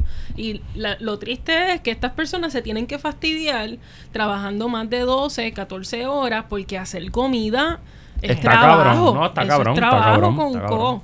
Entonces, con cojones, para decirlo completo. Y como varios también. Muchas gracias. Este, y, y ese no, no se paga, o sea, son, son horas extras que a la larga a la corta una longaniza no te paga. Bueno, porque 14 tam- horas. Bueno. Saben, cabrona. Anyway, tuve que respirar profundo porque Es que eso no se discute. No, no, no, yo sé que no, pero, pero también nos están vendiendo como una economía de safari, ¿no? Que, Sí, que, que todo se convierte en esta guagua con un cristal que tú lo ves aquí y te Es lo- que es eso. Sí. Sí, es que es eso. Es que el chinchorreo, mano, de lo que estamos hablando es de... de el- rumba caliente con el-. Ah, papi, el, el racismo de diferencia de clase en el país de los cuatro pisos convertido en folclorización del barrio. ¿Sabes? Eh, Tú sale- sales de ahí, vas para la universidad, te conviertes en el chamaquito alfa, beta, gama que usa pantalones Suave, cortos. suave. Este Ah, y que se Con los y- y la polo, y la polo. Exacto. Y que ya no vuelve al barrio para que no sea con su título y con su BM, con sus panitas, a decirle, mano, yo te voy a llevar a mi barrio de donde yo vengo, que ahí hacen las mejores alcapurrias del mundo. Pero realmente tú estás folclorizando y convirtiendo en un objeto de consumo a tu propia comunidad y por ende a tu propia gente. Que es un poco lo que hace este proyecto de, de pintar lo- los cerros, entre comillas, para tapar la pobreza, que eso es lo que realmente hace y lo convierte en un lugar, pues mira, vamos a visitarlo. Pero que Ahí- a la vez podría trabajarse de- desde esa misma lógica al revés, ¿no? Píntalo de color para que se note que ahí está pasando pobreza. El problema es la construcción de un discurso que no tiene nada que ver con eso. Hermano, lo que importa es en esos cerros, no sé si has visto las construcciones, habilita esas casas para que la gente pueda vivir dentro de ellas de manera segura. No lo conviertas en un zoológico humano. Es tan sencillo No, como es que eso. yo creo que ahí es donde estamos fallando. Por- tú la puedes sí, pintar de colores y cómo tú defines esos Claro. colores es la, la diferencia. consigna, Claro. la consigna de Puerta de Tierra, de querer preservarse como comunidad, aquí vive gente. Creo que esa es la de las mejores consignas que yo he leído en un, ¿sabes? en bastante tiempo. Pero es que eso es lo que dice un grafo también en la pared. Sí, pero, pero, mano, hay grafos y hay grafos, porque tú sabes que, que hay cosas que traen gente de otros países para que te pinten una cuestión y vender No, alcapurrias a claro, 14 pesos está allí. bien, está no me van a decir el nombre. Está bien, pero Entonces, ¿es ley o no es ley? es ley, es ley. Ah, ok. Ok, Está bien. No, yo creo, yo creo que tiene que ver también con cuál es el objetivo y de dónde viene este el proyecto. Tú sabes, un poco lo que estamos diciendo, oye, si mi sit- donde yo vi, he vivido toda la vida, es una zona de oportunidad, ¿por qué esa oportunidad no la puedo aprovechar yo que Claro. Entonces, claro. de- de- ¿Oportunidad para quién? Exacto. ¿De quién es en verdad entonces la tierra en la cual tú vives? Si la oportunidad, la oportunidad no es para ti. ¿Con qué se come eso? es cierto. Sí, Pero porque, no, ¿sabes? sí, no está hecho para eso. No está hecho para eso porque yo pregunto, ¿verdad? Yo no sé cuánta gente que nosotros conozcamos tiene dos millones metidos en la bolsa de valores. Ujú. Yo no los tengo. O tiene cinco edificios en Manhattan. Tampoco los tengo. tampoco, tampoco. de eso que estamos hablando. Yo te puedo dejar, yo te puedo dejar cuatro medallas pagas. Pero Por hasta ahí. eso. Entonces el modelo no está hecho para la gente, está hecho para un sector bien en particular, bajo la misma idea racista de que nosotros no tenemos, no tenemos civilización, no tenemos cultura, no tenemos capacidad. que no podemos gobernar, no podemos gobernarnos y, y tiene que venir algún hombre blanco Bonito, con dinero bonito. este, a resolvernos los problemas y a traer el dinero que nosotros no podemos producir.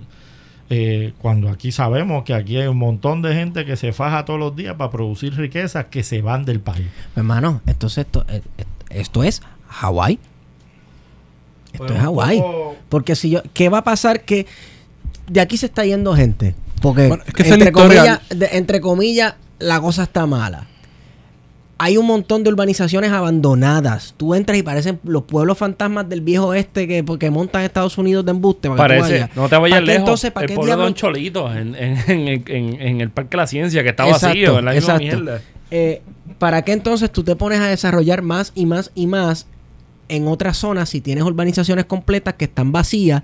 ¿Cuál es el objetivo? ¿Dónde diablos va a acabar la gente que vive aquí? ¿Sabes? Eh, no, yo, obviamente, el objetivo es no tener esa gente en consideración cuando se desarrolla. Expulsarlo. Pero, eh, ¿para que viva quién en esos lugares? para que viva quién y para qué productos yo tengo que consumir. Ajá. Porque entonces, a la larga, a la corta, reconstruir no me deja lo mismo que construir nuevo.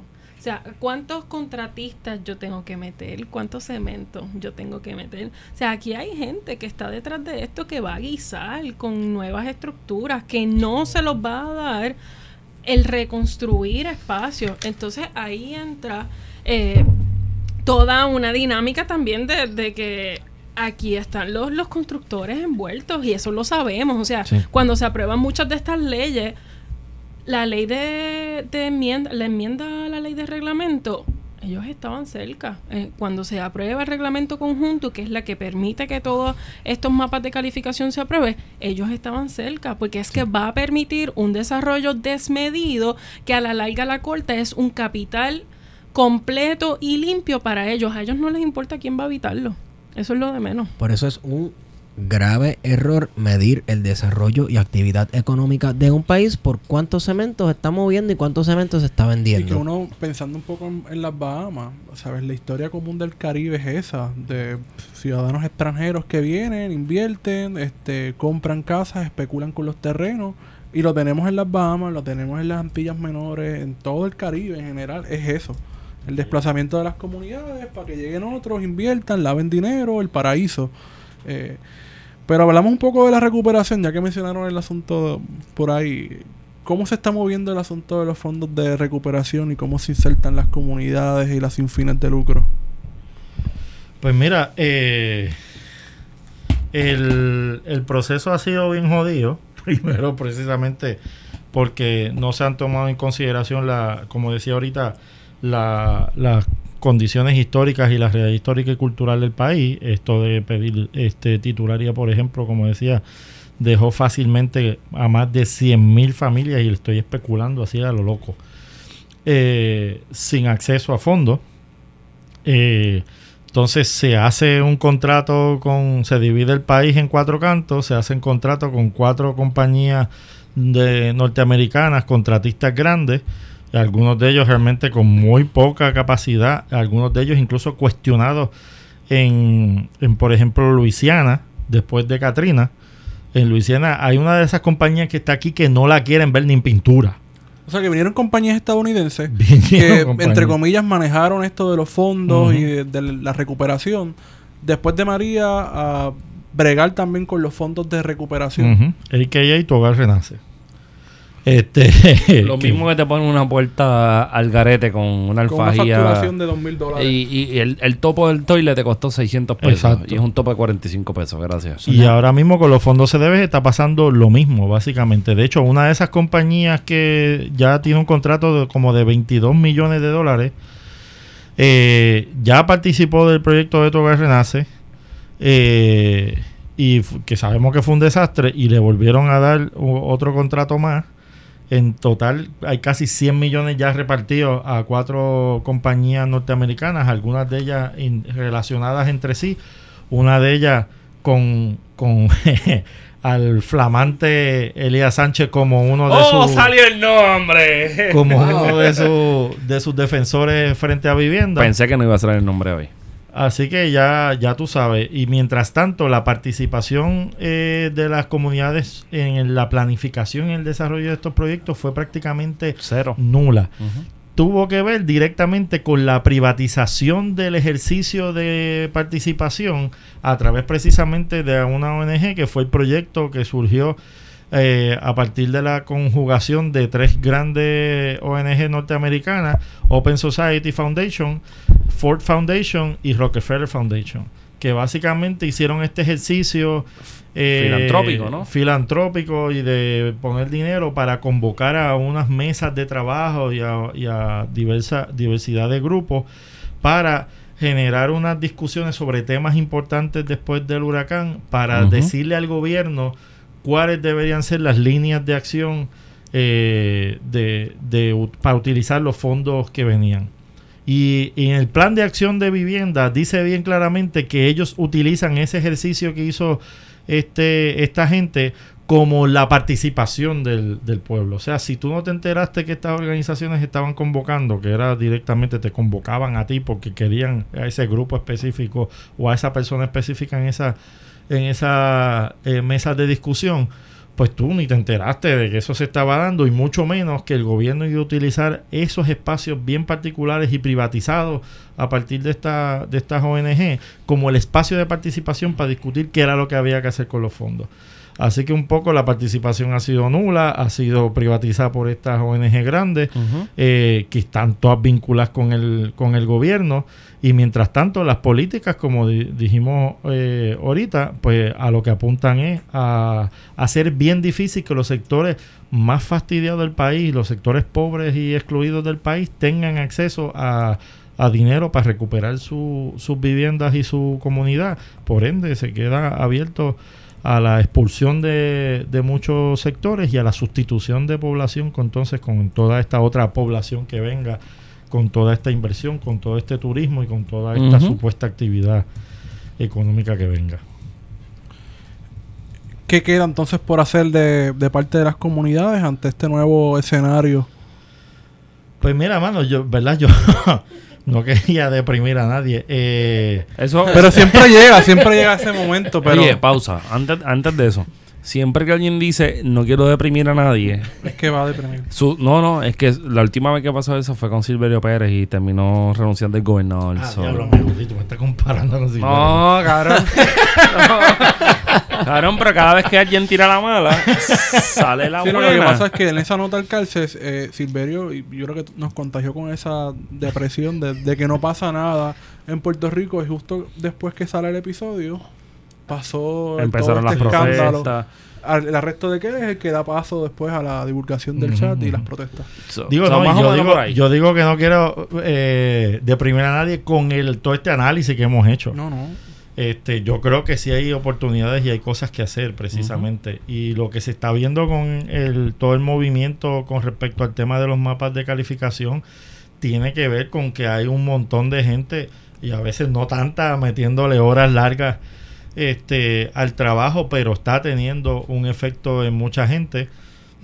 Eh, y hay una serie de comunidades que venimos organizándonos y trabajando con, con el hecho precisamente de cómo convertimos este momento en un momento de organización para decir nosotros necesitamos participar, necesitamos que, que nos escuchen, necesitamos que cambien todas estas políticas públicas excluyentes por políticas que tomen la, mitigación y la, adapta- y la adaptación primero antes de decir te, tienes que ir, políticas que realmente planteen y reconozcan que la gente en Puerto Rico no necesita un título para que la- se sepa que tú vives ahí, eh, que hay maneras de comprobar eso, que la- los modelos de desarrollo económico salgan de la misma gente según la capacidad y la posibilidad y conocimiento que tienen del territorio y de su comunidad, y que el desarrollo de un proyecto eh, ulterior de recuperación realmente esté cimentado en la posibilidad de que haya una nueva vida y un nuevo ejercicio de organización en el país y no para gente de afuera para que haga lo que lo que le dé Oye, que no tiene nada que ver con xenofobia, porque No, ese no, no. siempre se reduce, ¿no? De que no queremos que haya intervención, no tiene nada que ver con xenofobia, es que tiene que haber una participación. Y ahora que estamos hablando de las asambleas de pueblos, tiene que salir de la ciudadanía, de, de- de que se involucren en los procesos y que seamos partes y partícipes, ¿no? De, de lo que está pasando, del hacer política. Si no nos, no nos involucramos en esos espacios, van a seguir Sí, eh, gente de afuera, los abogados, la misma gente de siempre, los Elías Sánchez de la vida, haciendo política pública. Cachín. De hecho, Marisa está, ha, ha estado participando de este proceso, ¿verdad? Bien activamente de lo del mapa de zonificación y dando este, charlas en, la, en las asambleas. Y a lo mejor nos puede comentar sobre eso, precisamente con... pa- Sí, yo quería, ¿verdad? Resaltando que yo creo que este proceso, más que eh, deprimir, provoca indignación. Este, y lo que provoca es como coraje y, y hacer cosas, hacer cosas diferentes. Eh, y es como, ¿verdad? Yo, yo no he tenido que ir o preguntarle a alguien, oye, tú estás participando de las asambleas, sería bueno que habláramos de este tema. Eso nosotros no lo hemos tenido que hacer. Llegan a nosotros, mira, estaba buscando por internet y vi que ustedes tiraron algo y quiero que nos expliquen eso bien en la asamblea de pueblo. Así es que han sido todas. Todas han llegado de esa manera. Este, así que las mismas, la- la- las comunidades están buscando qué es lo que está pasando y cómo yo respondo a esto. Porque ya saben que las estructuras políticas no están respondiendo y que si queremos cambiar el asunto hay que hacerlo con política desde la base, desde la base de la comunidad. Ha sido, así que para mí ha sido como un proceso bastante interesante y que ha refrescado bastante. Definitivamente ha sido agotador. Yo primero, primero era como que o Ricky renuncia, me da un coma, me cago en nada. Este, o, y después es como que, pero, pero ¿qué es esto? O sea, mientras Ricky no renuncia, eh, la Junta de Planificación nos vende a, sí, así como, pues ya, como fritura vieja, este, y entonces no acaba. Eso es una, una detrás de la otra. Este, pero así que el primer paso yo creo que es molestarse. Yo creo que si nos molestamos y desarrollamos a partir de eso. A mí me molesta un poco, ¿verdad?, que le hagamos los trabajos a los políticos porque para algo le pagamos. Pero como no lo van a hacer, pues, pues tenemos que meternos. Este, la Asamblea de Bayamón, sin tener mucho, mucho conocimiento, si, empezando, ya hizo su postura de que queremos que se anule el mapa de calificación. Incluso se añadió que se anule y, el, y cancele el reglamento conjunto. Eh, la de la Rupert asumió la misma postura. Luquillo asumió la misma. La Asamblea del Noreste, Cagua, o sea, todos, ¿verdad? Van por la misma línea y empujando empujando un poco y organizando y comunicando cómo nos afecta, qué podemos hacer, cómo comparto la información, cómo riego un poquito más y crear presión. O sea, nosotros hemos, se ha estado haciendo una campaña de recogido de firmas para la anulación de los mapas de calificación y va por sobre 11 mil firmas y eh, se le entregaron 10 mil firmas a la gobernadora que de hecho cada vez que uno firma eso va para la Junta de Planificación, va para la gobernadora y va para la Junta de Control Fiscal de paso se le entregó la carta a la gobernadora con las firmas y ella no ha dicho ni por aquí me pudro. Porque no le... es que es absurdo. No le interesa. Así que hay que aumentar esa presión. Hay que seguir exigiendo y hay que ponerlos en la mira. Este, y esos son los pasos que vienen ahora, porque este proceso cierra el 9 de septiembre. la semana próxima. Sí, la semana Exacto, pero eso no quiere decir que esta batalla termina el 9 de septiembre. Esto apenas está comenzando. Entonces, una, una última cosa. Eh, estábamos hablando de las asambleas eh, y de regar la voz y que la gente se indigne. Como la gente que no tiene acceso a la web, que mucha gente pobre en este país que viven como las comunidades marginadas que son más afectadas por estos cambios de calificación de terreno, ¿cómo ellos pueden participar? ¿Cómo se puede, eh, no sé, cómo ellos pueden hacer valer su voz? Yo creo que por, por ahí va, hay un reto grande, porque un poco estamos en un momento, ¿verdad? Que después de esto que pasó con, con lo de Ricky renuncia, etcétera, etcétera, con toda la complejidad de análisis que todavía falta para poder entender lo que pasó, eh, realmente eh, nos, nos plantea un país que está empezando o, por lo menos existe la luz de que se empiece a, mirar de otra manera. Y cuando digo a mirar, digo para adentro. Y digo entre los sectores de clase que han sido, que han sido históricamente eh, ¿verdad? separados.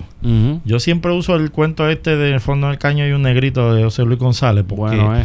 porque cuando el papá de, de el negrito Alegría está en una escena mirando hacia el caño Martín Peña, hacia el puente. Hacia el puente, sí. Pasa un carro que definitivamente es en ese momento de alguien que, pertenece a la clase media del país, que tuvo la capacidad de acceder a un carro, y para poder transitar por el puente del Caño Martín Peña. Y él lo ve que lo está mirando un poco como con desprecio. Eh, y el tipo, pues, un poco, pues se toca, se toca, se pone la mano entre las piernas y dice, pendejo.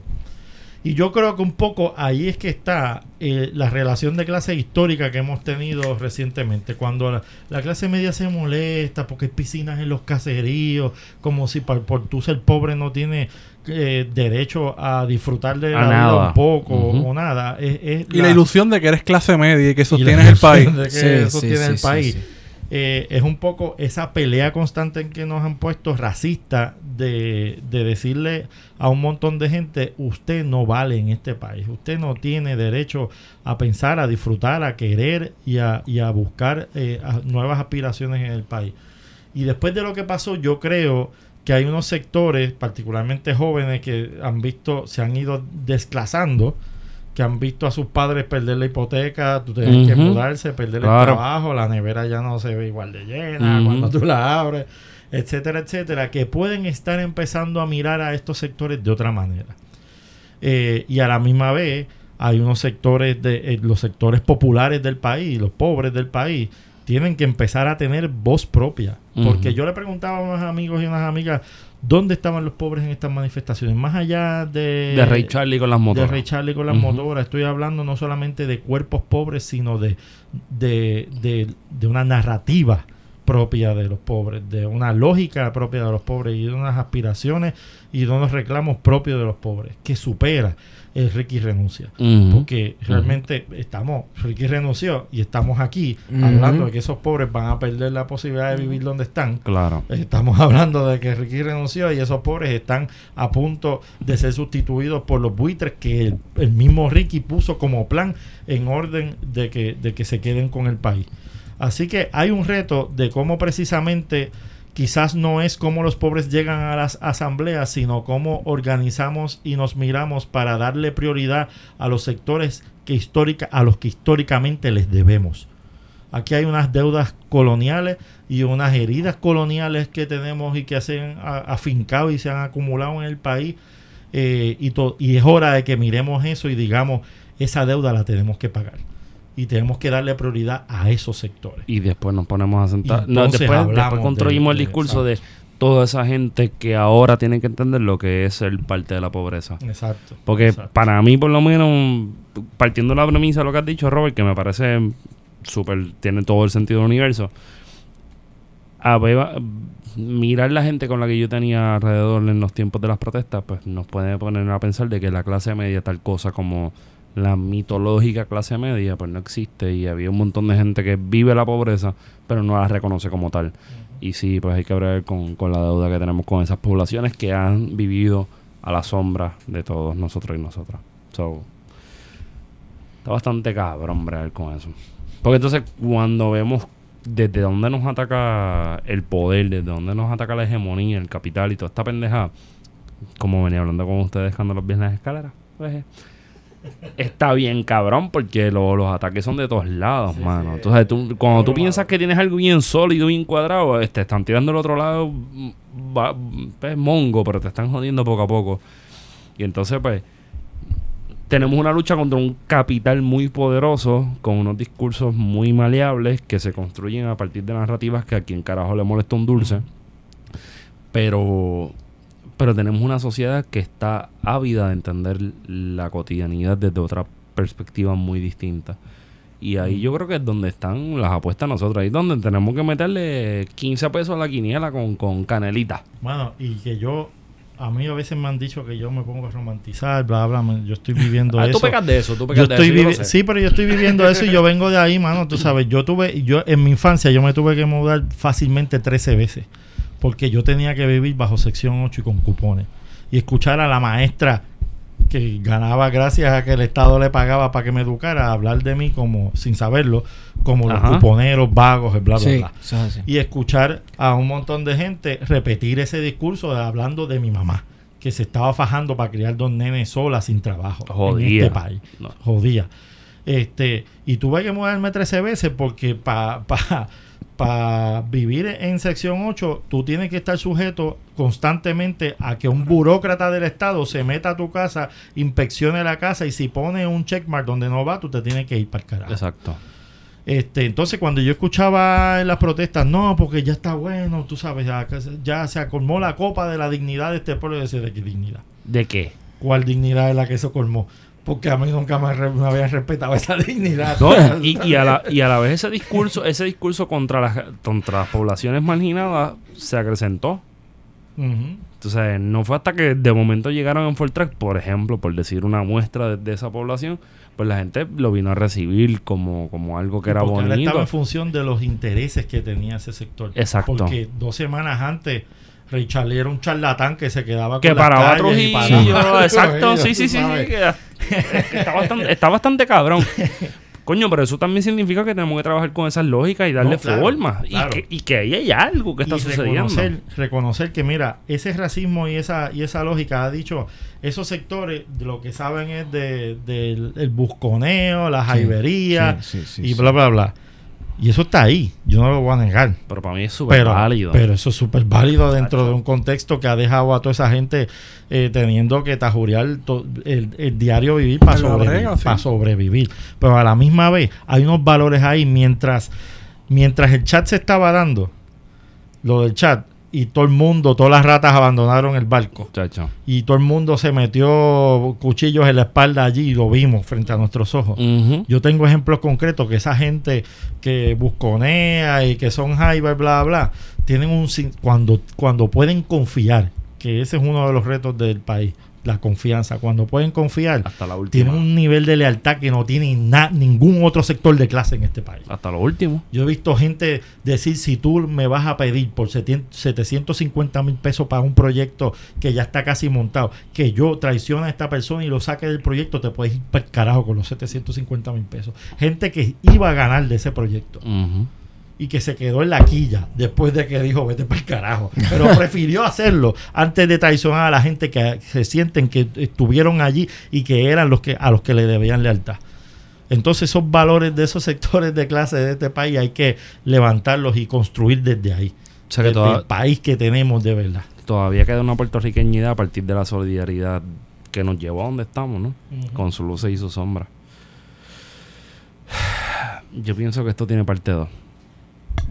Espérate. Dame break. Ah, la parte Esteban preguntó qué puede hacer la gente. Espérate, ¿tú, tú la apuntaste ahí, deja ver. Sí. Tú la No, no lo apuntaste. apunté, pero yo decía, Roberto lo va a ahí. contestar. Roberto lo va a contestar. Eso se- Roberto lo va a Te quedaste con la quisquilla ahí. Está bien, es válido. Pero está bien porque es que es importante, ¿verdad? Resaltar esa importancia porque a la larga a la corta lo que resumimos es que no tenemos acceso para esto. O sea, ahora mismo, eh, partiendo de, de la estructura más inmediata que está amenazando toda nuestra existencia, que son muchas cosas, ¿verdad? Son los fondos, CDBG, son la zona de oportunidad y entonces ahora la Junta de Planificación. Podemos decir eso capitalismo en general. ¿Podemos resumirlo así? No, pregunto, pregunto, Esa Yarisa. es muy buena pregunta. Yo podría decir que sí.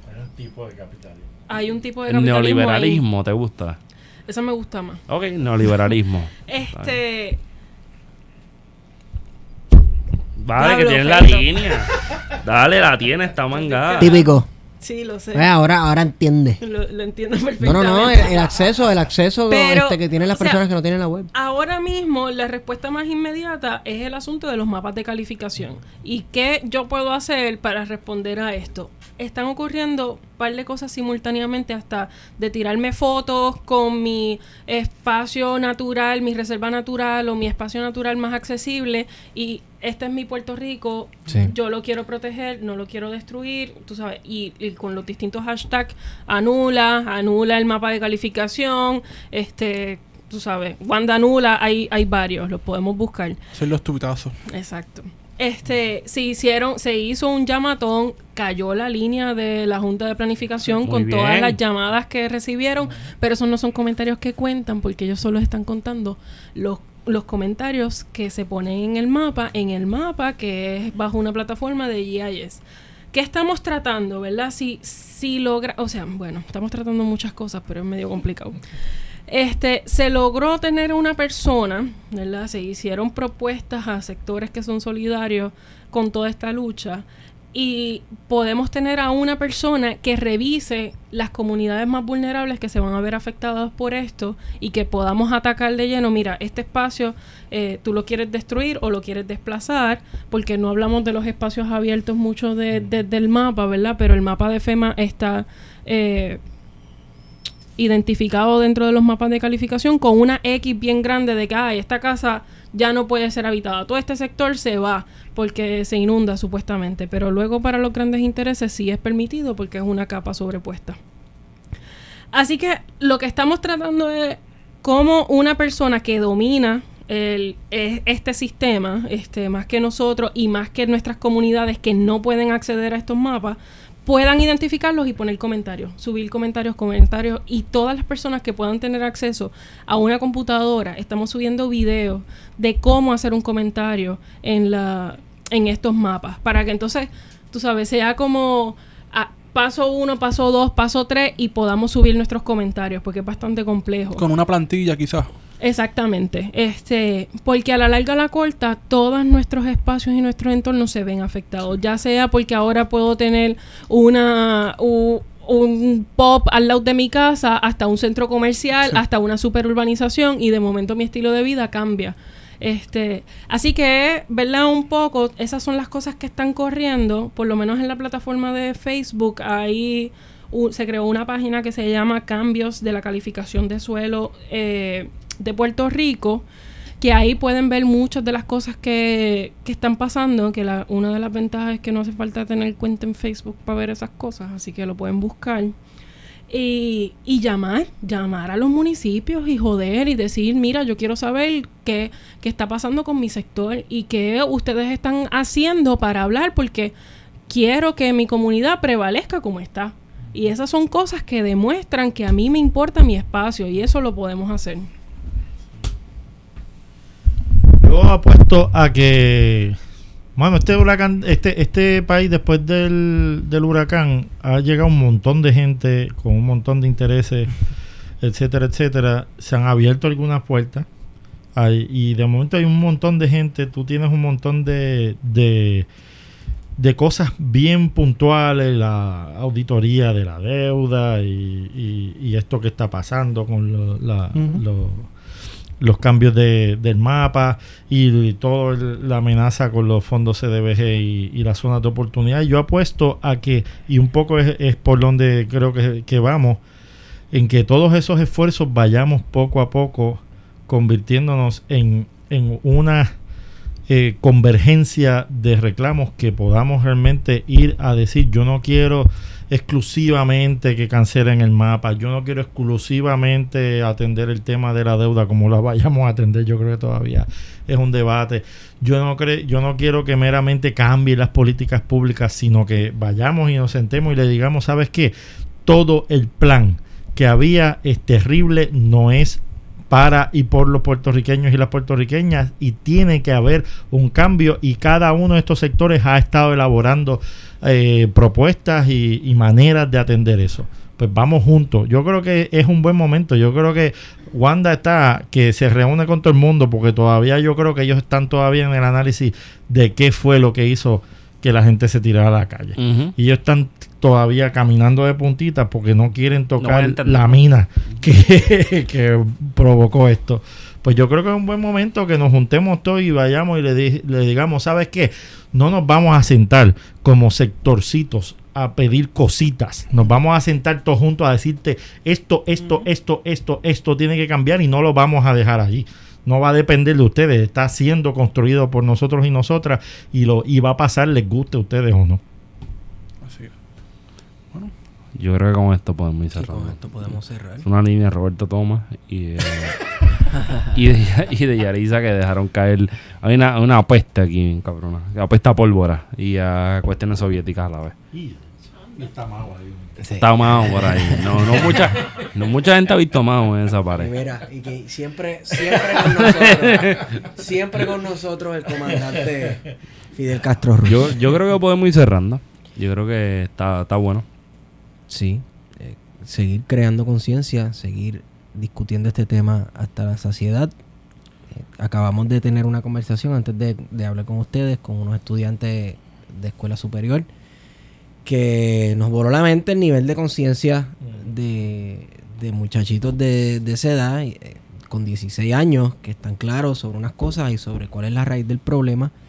Que a Se todos los llama que- capitalismo, que Sí, la raíz, de- sí, la raíz del problema, ah, ¿sabes? por si no han estado pendientes a todos los episodios de este podcast, es el capitalismo y el sistema de explotación que crea.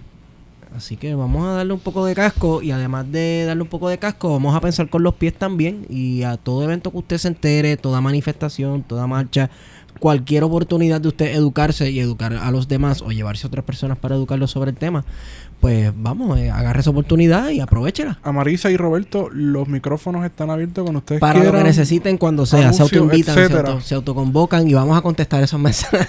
Mira, pues, Vamos a contestar yo- esos yo mensajes. no sé qué pasó voy ahí. a traer otra porque no quería, no quiero, ¿verdad?, extender el, el chicle. Pero además del capitalismo, yo creo que se, pasa- se trata de colonialismo y occidentalismo. Ah, no, claro. Porque desastres claro. ambientales hizo Mao y hicieron los soviéticos. Sí, también. sí, Ah, no, sí, claro. también. Sí, sí, sí. Ahí salió, ahí, ahí salió mi buen amigo Roberto Tomás en anarquista. Oye, pero para que vea, Saúl ya no usa camisas negras gris. No, bueno, bueno. Ah, te- No, digo, digo, Ay, yo te quiero que se escuche aquí, coño. Que, que tiene que ver con unas lógicas bien puntuales que surgen de, De la cómo modernidad. se construyó la narrativa de Occidente, del desarrollo, de la civilización que nos ha traído aquí. Sí. Y podemos acabar con, con el control eh, capitalista de, la- de los procesos de producción y seguir aspirando a consumir y a producir en exceso, Sí, violentando las leyes naturales. sí. Bueno, Capitalismo a la larga la corta no es la respuesta, ¿verdad? Y uno apela, como empezamos esta conversación, por economías alternas como la economía solidaria, como, ¿verdad? Otras muchas economías este, más comunitarias y de intercambio y trueque que están saliendo otra vez y nosotros no nos damos cuenta, ¿verdad? Este que son las economías que tenemos que apoyar y empezar a validar. Y yo creo que por lo bajito están saliendo nuevos modelos económicos que están sustituyendo y dando la batalla, que el Estado no se ha dado cuenta y que qué bueno. Así que, pero que también buscan cómo se preservan un poco más los recursos naturales, porque es que ya no nos queda tiempo, punto. Yo estoy segura que con los chamaquitos este de 16 años estaban hablando de, de las huelgas este por el clima. Sí. Y, y es que ya no tenemos tiempo, o sea, la ya está ahí, finito. Y si no hacemos algo ahora, no tenemos futuro. Entonces, de nada sirve yo estudiar, de nada sirve yo pensar, ay, es que necesitas una maestría para poder tener algo. Mira, pues carajo, ¿y con qué tiempo? Si a esta, Claro. a esta sociedad no le queda absolutamente nada, al planeta no le queda nada. Todos los recursos son finitos, así que tenemos que pensar a partir de los recursos y cómo, cómo cuidamos y protegemos, eh, protegemos, porque es que, bueno, el capitalismo del desastre. es. Bueno, Esteban, Eh, ¿dónde te consigo? Estigón, Estigón por Twitter. También nos puede seguir a nuestra cuenta de Twitter P de Contingencia. Puede buscar nuestra nueva y redice bueno, nuestro, nuestra, Nueva. nuestra nueva, Nueva. página de Facebook, este Plan de Contingencia Podcast. Busca la Saludo a todos los baby boomers. Y entonces, este Instagram, Plan de Contingencia Podcast. Y digan ustedes. ¿Dónde te consigo, Wario? Guaracandanga. A Roberto Toma usted lo puede conseguir en Facebook si lo acepta. Chacho, ¿cuál es el handle tuyo? Eh, mira, yo se supone que tengo Twitter que no uso. Se supone que tengo Facebook que tampoco uso. Y se supone que tengo Instagram que simplemente comparto ciertas cosas. Este, por todas me pueden conseguir como Marisa Reyes. eh, y aparezco casi siempre con bueyes, así que es fácil de identificar. Excelente. Bueno, antes de eso, este, li- este, este libro, wow, este episodio ha, sido traído a ustedes con eh, la colaboración de libro787.com. Libro787.com es una página que le mete bastante cabrón, que usted va comprar un par de libros que le llaman la atención, se va a coger como hora y media, quizás dos horas corriendo todo el catálogo. Si usted de las personas que vive fuera de Puerto Rico, entiéndase la diáspora puertorriqueña, y tiene nostalgia o quiere leer más sobre eh, más literatura puertorriqueña, pues eh, básicamente ahí. en eso ellos se especializan, en, en enviar libros a la diáspora. Y como usted vive fuera del país y necesita pagar shipping, pues mira, no va a pagar shipping si usa el código especial. ¿Cuál es el código? Plan de contingencia. Plan de contingencia. Esto es para shipping para Puerto Rico y Estados Unidos gratis. Quiero dar un saludito antes de eso, un saludito a Marcos Pérez y a Manuel Rodríguez Bancho. Los quiero, los llevo, cabrones. Y con esa hemos ido con ustedes. Plan de contingencia. Sí.